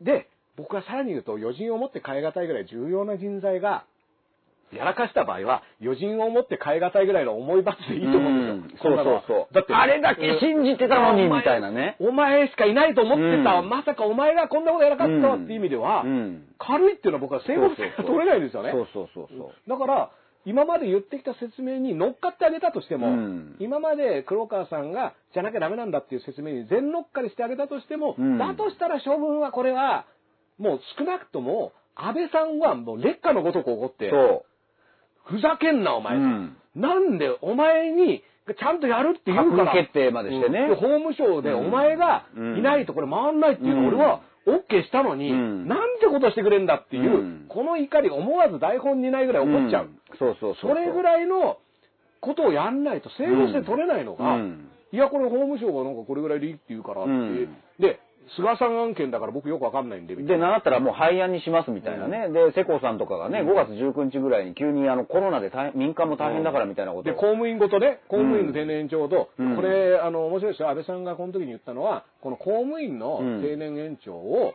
あの、廃案にしても困るのは立憲民主党だろっていう言い方をしてるんですね。うん。で、これは、まあ、そもそもその労組とかあの、公務員の、その、支持、支援支援支持母体が立憲民主主党の支持母体だから、うん。公務員のことなんかちゃんとやったところで、あの、これは立憲民主党のためになるだけだから、うん。これって、今までの説明、公務員、国家公務員法の定年延長がなぜ必要なのか、ベテランの人たちのね、うん。知識と経験を生かして、っていう、あの説明何だったのっていうのが、閣議決定までして、で、国会で突っ込まれたら、あー解釈を変えたって言って、そこでまた森さんが慌て始めるわけでしょ。うんで、そこまでして、まあまあまあ、集大成ですよね。うんでもそれが麻雀でひっくり返るっていうね、もうなしなしなしなしっでう。、なしになった時に、本当、やっぱり、議事録じゃなくても、これ映像とかでも、うん。今まで安倍さんが国会答弁でこの件について何を喋ってたか全部残ってるわけですから、うん。うん一応これね、一個ずつ当ててって、うん。安倍さん、この時これ言ってますうよね。ん。これ今、うん。あの、気持ちが変わったんですかとか、うん。これ解釈変更したって言ってますよね。うん。この時の、と今を今、あの、振り返ってどう思うんですか、うん。全部、僕だからあの国会質問とかってうん。映像とかそういうの使えないじゃないですか。その資料とかパネルとか出してきてもなんか怒られたりするから。うん。でも、こんだけ映像資料が残ってるんだから、うん一個一個見せてって、まあそれこそあの山中教授に聞くみたいな形でね。いやだから本当に桜を見る会、はい、中止、じゃあ何？もういいでしょ？もう検証なしで、みたいなことですよね。ううんん。だから、ね、桜を見る会も、うんもう来年やんないんで、うんあの、すみませんでした、みたいな。はい。すいませんでした。うんね。うん。これ、もう名簿とかも何もありません、うんみたいなね。で、こんなのね、大したことないって、僕、あの、この、もう、ずーっと言ってますけど、うん。確かにね、国民全体が被害を得るような、うん。あの事件にじゃないかのように見えますよ。うん。まあもちろんあれ税金でやってるんで、うん。僕らがお金払ってる、うん。僕らのお金で開催してるパーティーですから、全然もんあのかかってるんですけども、うん。まあ、コロナになるまでは、はい。確かにちょっと、まあ遠いことだと思っていた人もいた。うん。でも、うん。今はね、あの、あ、これ全部一緒で、同じ人たちがやってるんだっていう意味では、戻って、そうそうそうそう。あの時のこともそういえばおかしくないっていうことは言ってた方がいいと思うんですよ。そううんこれ別に時効成立してないんで。うんだって同じ人が政権やってるわけだから。うんだから、なんだったら政権やめてね、だから、うん鳩山の時どうだったんだっていうだから、鳩山も、じゃあ怪しいんだったら連れてこいって話でいいんですよ、こんなの。なんか、そこが、いやー。明細みたいな。いや、だからね、うんこれ今日の、うんじゃあ記事を紹介しましょうか。はいだから国会を延長しないと、会期を延長しない。これね、6月の17ですよね。そうです。で、それはやっぱり、えー長期延長論も取り沙汰されたが、うん。まあ批判、まあだから、ま、あの、黒川さんのことだよね。で、辞職するのは失態が相次いだためで延長せず逃げ切りを図ろうとしている。逃げ切りっていうことはね。で、これただの、うん。あの、この、これは毎日新聞なんだけど、じゃあ毎日新聞の主観かというと、うん。実は大事な状況証拠というのが残ってて、はい。えーこの間ほら、あの、大、うーん、補正予算でしたっけ、うん。予算、第二次第二次。うん。うん。で、そこで、実はさ、あの、予備費として、10兆円を計上していると、はい。うんうん。この意味というのは過去最大の額で、予備費は国会の議決を経ずにうん。政府が使途を決められるため、うん。まあ、国会の議決権の侵害になる。うん。これ官邸幹部が言ってるんです。うん通常はまあ抑制的な額にとどめとこうよという、うんそれは予備費なんです。うんうんところが今回ドカーンとこれ持っちゃっ予備費をた。過去、かつてないね、あの、前例のない量でドンと出した。というのは、じゃあこれ自民党幹部が言ってるんですけど、国会を閉会しても何が起きても大丈夫なようにと。うんいうことで、本当だったら通年国会実情を上げとくべきじゃないか。だってコロナ第2波、第3波来るかもしれないのに。だ。からね、僕ね、逃げ切りとか言ってて、うん。あの、あんたら逃げてもコロナ残ってんじゃないのっていうのは、普通にだからこれから何何か起きてもその予備費を余計持ったから、そこをもうじゃあもう審議なくここから切り崩そうよみたいな、うん。そういう、その、で、なんで審議なしに、そのね、まあもちろんコロナ対策はやめるわけにはいかないから、続けるとしても、これは国会にいちいち開けないでいいようにしているかというと、うん。出てくと、つつかれるからっていう話になるわけじゃないですか。で、これもね、僕はすごく不思議なのは、うん。不思議っていうかね、あえて不思議って言ってますよ。うん。だって別に全部説明すればいいじゃないかだけの話じゃないですか。す。だってこうやって決めました。ん。なんでそれができないっていうか、それが嫌がるっていう姿勢うん。そのものが僕は、あの、資格なしっていうこと。だから予備費を本来だったら抑制的な額にするべきものを、だから、あのーもうちゃんと後からどうでもああれ使おうっていうことになるために持ったんじゃないかっていう、だから結局逃げ切りを図ろうとしてるっていう、ん。そこは言われてもしょうがないよね、だってね。だからね、うん。これでも、もう一個実はあの6月17日、うん。国会の、うん。が一応終わる時期として設定されていて、別のね、あの、6月17日問題っていうのが、ありますね。されてあの、うん。僕、あの、うん。河合夫妻、河合夫妻っていうのが、うん。国会を開催中は逮捕されないんですよ、うん。そう員がね。で、国会が終わったら、うん。逮捕されることもあり得るんですよ。だからもう早ければ6月18そう。日、今の話で言うと。今の話で言うと、6月18日にもし検察がうん。本気でやろうと思ったら、うん。で、今もう秘書まで抑えてて、うん。家宅捜索もしていて、うん。で、問題になってるのは、河合杏里さんってなんでこんな気前よくお金配ってたの、うん。っていう話に今なっていて、30万円をポンとね、ねじ込んだみたいなうん。話になってた時に、どうも、この人たちの選挙にだけ1億5000万円ほどお金が使われてるらしいんだよからね。うん。で、この1億5000万円ってどっから出たんですか、うん。問題っていうのが今、うん。出てきてて、うん。これを調べ始めると、うん。で、自民党本部にうん。家宅捜索に入るのか、あるいはこれ、官邸から直接出てるっていう話も出てて、うん。その場合、官邸に家宅捜索に入るのか。そうですよ。ね、内閣、あの、機密費みたいなので、うん。払ってんじゃないのみたいな疑惑も出てて、これ疑惑ですから、うん。いや、違いますよって言った場合はそれ調べて違うってことが分かりゃいいんだけど、これ調べるってなったら、6月の17日で国会終わっちゃうと、うん。そこから先は、検察はもう動けるんですよ。うん。で、これを、やっぱ天秤に乗せて、でも河合夫妻はもういいやってなってんのか、そうここはすごく僕は、あのーどういう判断なんだろうな。いやだからね、6月19日にプロ野球が開幕しますけど、あら。その6月18日にはまた違う河合リーグが開幕してしまうのかもしれ河合リーグない。はね、河合リーグの開で、しかも河合リーグは何かの生贄になっちゃう可能性もあるし、うん、もうほぼ日本シリーズみたいなものそうっちゃうわけですよね、早くもね。うんこうだから、野球が無観客でやってる間にね、そうそうすごいことになっちゃってるみたいなそうそうそう状況が生まれるっていうね。河合夫妻の無観客配信が始まるかもしれないわけですね。うんねだから結構、うん河合夫妻そもそも、うんここまで来ても議員辞職とかもしないで頑張ってる理由っていうのは僕はすごく、うん。あの、本人たちの口からね、だって、説明責任、あの、果たしたいと思うみたいなことは言ってたじゃないですか。で、地元の人にも説明、普通したいはず、言い訳したいはずなんだけど、だから僕は前から一つ見立ててるんですけど、うんこれは説明をしないんじゃなくて、うん。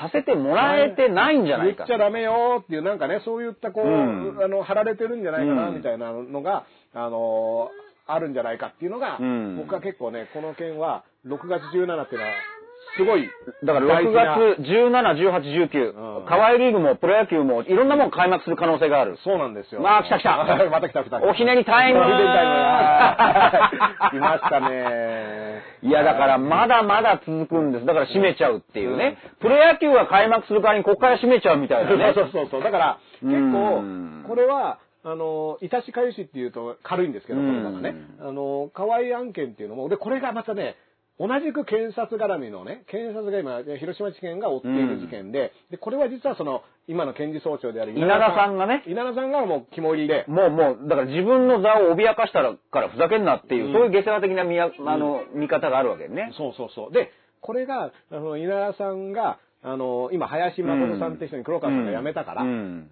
あの、次になった時に、まだこの誕生日問題でね、うん。この林さんっていうのは7月に誕生日を迎えるから、うん。定年を迎えますから、うんそれまでに稲田さんはうん。辞めないと、うん。林さんが次、あの、検事総長になるのはなくなっちゃうんですけども、これが、あの、4月の、あの、もともとこれ延期になっちゃったけども、その4月にその、国際的な会議に出るみたいな話があったんだけども、それ延期になっちゃって、国連のね。稲田さんどこで辞めんのっていううんのが、うん。これが6月のその18日のうん。河合夫妻、うん。これを、あのー手だけ出演したね、君ね。うん。もういいよ、最後だからね。うん。で、の、こうのん。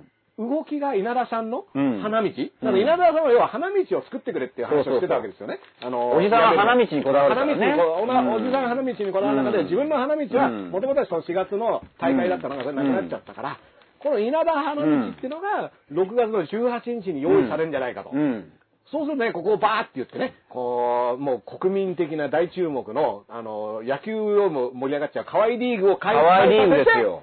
うん河合リーグ開催って言って稲田さんを使えっていうのが、河合夫妻ですからね。うん河合さんの中にもセリーグ、パリーグがいるわけですよ。そうそうそうセとパがいますからせ河合セ、パ。河合、河合生と河合パが。同時に、同時に胴上げされるかもしれない。そうそうそう。これ日本シリーズですからね。そうですまた野球例えしちゃいましたけどね、うんあの、結局、同時優勝みたいなね。そうそうそう今ちょっとね、あの、クライマックスシリーズ開幕って、河合の。先行はね、だから、アンリの方だったのが、そうそうやっぱりあの、かっちゃんの方がね、そう。お金とか配り始めて、そうかっちゃん追い上げてきたよ、みたいな、実力のかうんかそうカツ。がね、うん。こうだって、最初ね、3戦連続ぐらいでアンリが取ってたのね。そうそう。あれっつって。人気の案に実力の勝つ。実力の勝つで。もうね、セパがもう相まみえて。相ま見えてね、これ最終戦がね、6月の18日に、同時に胴上げしちゃうみたいな。もうね本当の日本シリーズ始まりうます。んそれで、こうね、あの、稲田さんが、皆さんありがとうございましたって言って、こう、花道をね、そうそうそう花吹雪が舞う中で、帰っていくってこの絵面が出てきちゃうっていうね。うんこれが、だから6月もたまりません。ただ国会のその締め方、うんさっき紹介した記事、うんあれもね、逃げ切りって言い方を結構平気で使うじゃないですか。そうそうそう逃げるのかっていうね。うん逃げてんのか。逃げてんのかいっていう話が、うん。そもそも、うん。あの、言葉の選択としてね、うあの、おかしい気がするし。そうそう誰から逃げてる？僕らから逃げてるんでです逃か？みたいなげてるって自覚はあんだっていう話ですよね。うん。逃げ切ったみたいなね。そうそう結構平気で言ってますけど、うん。まあだからそういったことが、いろいろ6月の、あの、中旬にですねあります。あの、集中してきますので、で、このお昼からなんですよね、うん。あの、お昼の、あの、ウキウキウォッチングとかね、はいあの、やってきますので、まあその時期のね、この昼からなんですっていうのは、これ見逃せません見逃せないんじゃないかな、ということでですね、あの、鹿島さんね、はいねもう2時間。もうですか？もう2時間行きました。もうまもうミヤネ屋さんにミヤネ屋さんに、ミヤネ屋さんお邪魔しちゃったミヤネ屋さんにお邪魔し始める時間になってきました。はい。なのでですね、あの、まあ、僕ツイートでね、えっ、と、最後にね、ええ。あの重大発表があるっていう、あの、大切なお知らせがありますっていう告知をしたんですけども、まあ、言ってはですね、実は緊急事態、えっ、と、宣言解除されて、まあ、大阪モデルみたいなのが、あのね、こう、ガイドラインみたいなのをうん。吉村知事が出し始めてですね、うん。この、ライブハウスっていうのね、ライブハウスをやるときには全部着席で、うん。で、しかもその距離を離してみたいなね。これ、あの、ライブハウスってそういう場所だったっけみたいな、うんね、あの、お笑いとかだったらちょっと違うなっていう なんかうん、どういうライブをこれやればいいんだろうっていう状況があるから、実はやっぱりそのライブハウスとか演芸場とかっていう小屋は、緊急宣言明けても、特に東京のロードマップ見たら、ずっとバスなんですよ。いや、だからむしろ、そっからが地獄ですよね。そうなんですよ。だから、絶対保証ももう絶対ないわけ絶対、だから保証しないけどやるなっていう、うん。あの、フェーズに移っちゃったっていう。うん。でしかもなんかそれを説得力を持って、だって、あの、いや、悪いのお前らだし、みたいな話に今なってきて僕は、もともと一番早くスタートしたのもライブハウスだったと思うし、うん。スポーツジムとかね。うん。で、今、ずーっと残って、だったらなんだったら日常が戻ってきたみたいな、うん。あの、テイストの、喋りすら始まっちゃっていて。そうそうそういや、もう僕と鹿島さんはまだ距離保ったままですけど。うん。戻ってない。全然全然戻ってない。全然何も戻ってないし、うん。ライブハウスって僕らは芸人でもラッパーでも、うん。ある種の主戦場である場所っていうのが、うん。実は全然緊急事態のままなんですよ。うんうんうんでも、世の中的には、もう、そういうこと、プロ野球開うん。幕で、ちょっとそっちに引っ張られてるけどうん、いやーもう、だからさっきのダースさん言ったように、じゃあもう今、これから守りきるっていうけど、じゃあ守りきれなかった人たちは今もいるぞっていう。守りきってないっていうか、もう守る気ない。うん。守る気ない人たちがこのバッテン印でずっといて、うん。で、ここに関しては、やっぱすごくあの考えなきゃいけないっていうかね。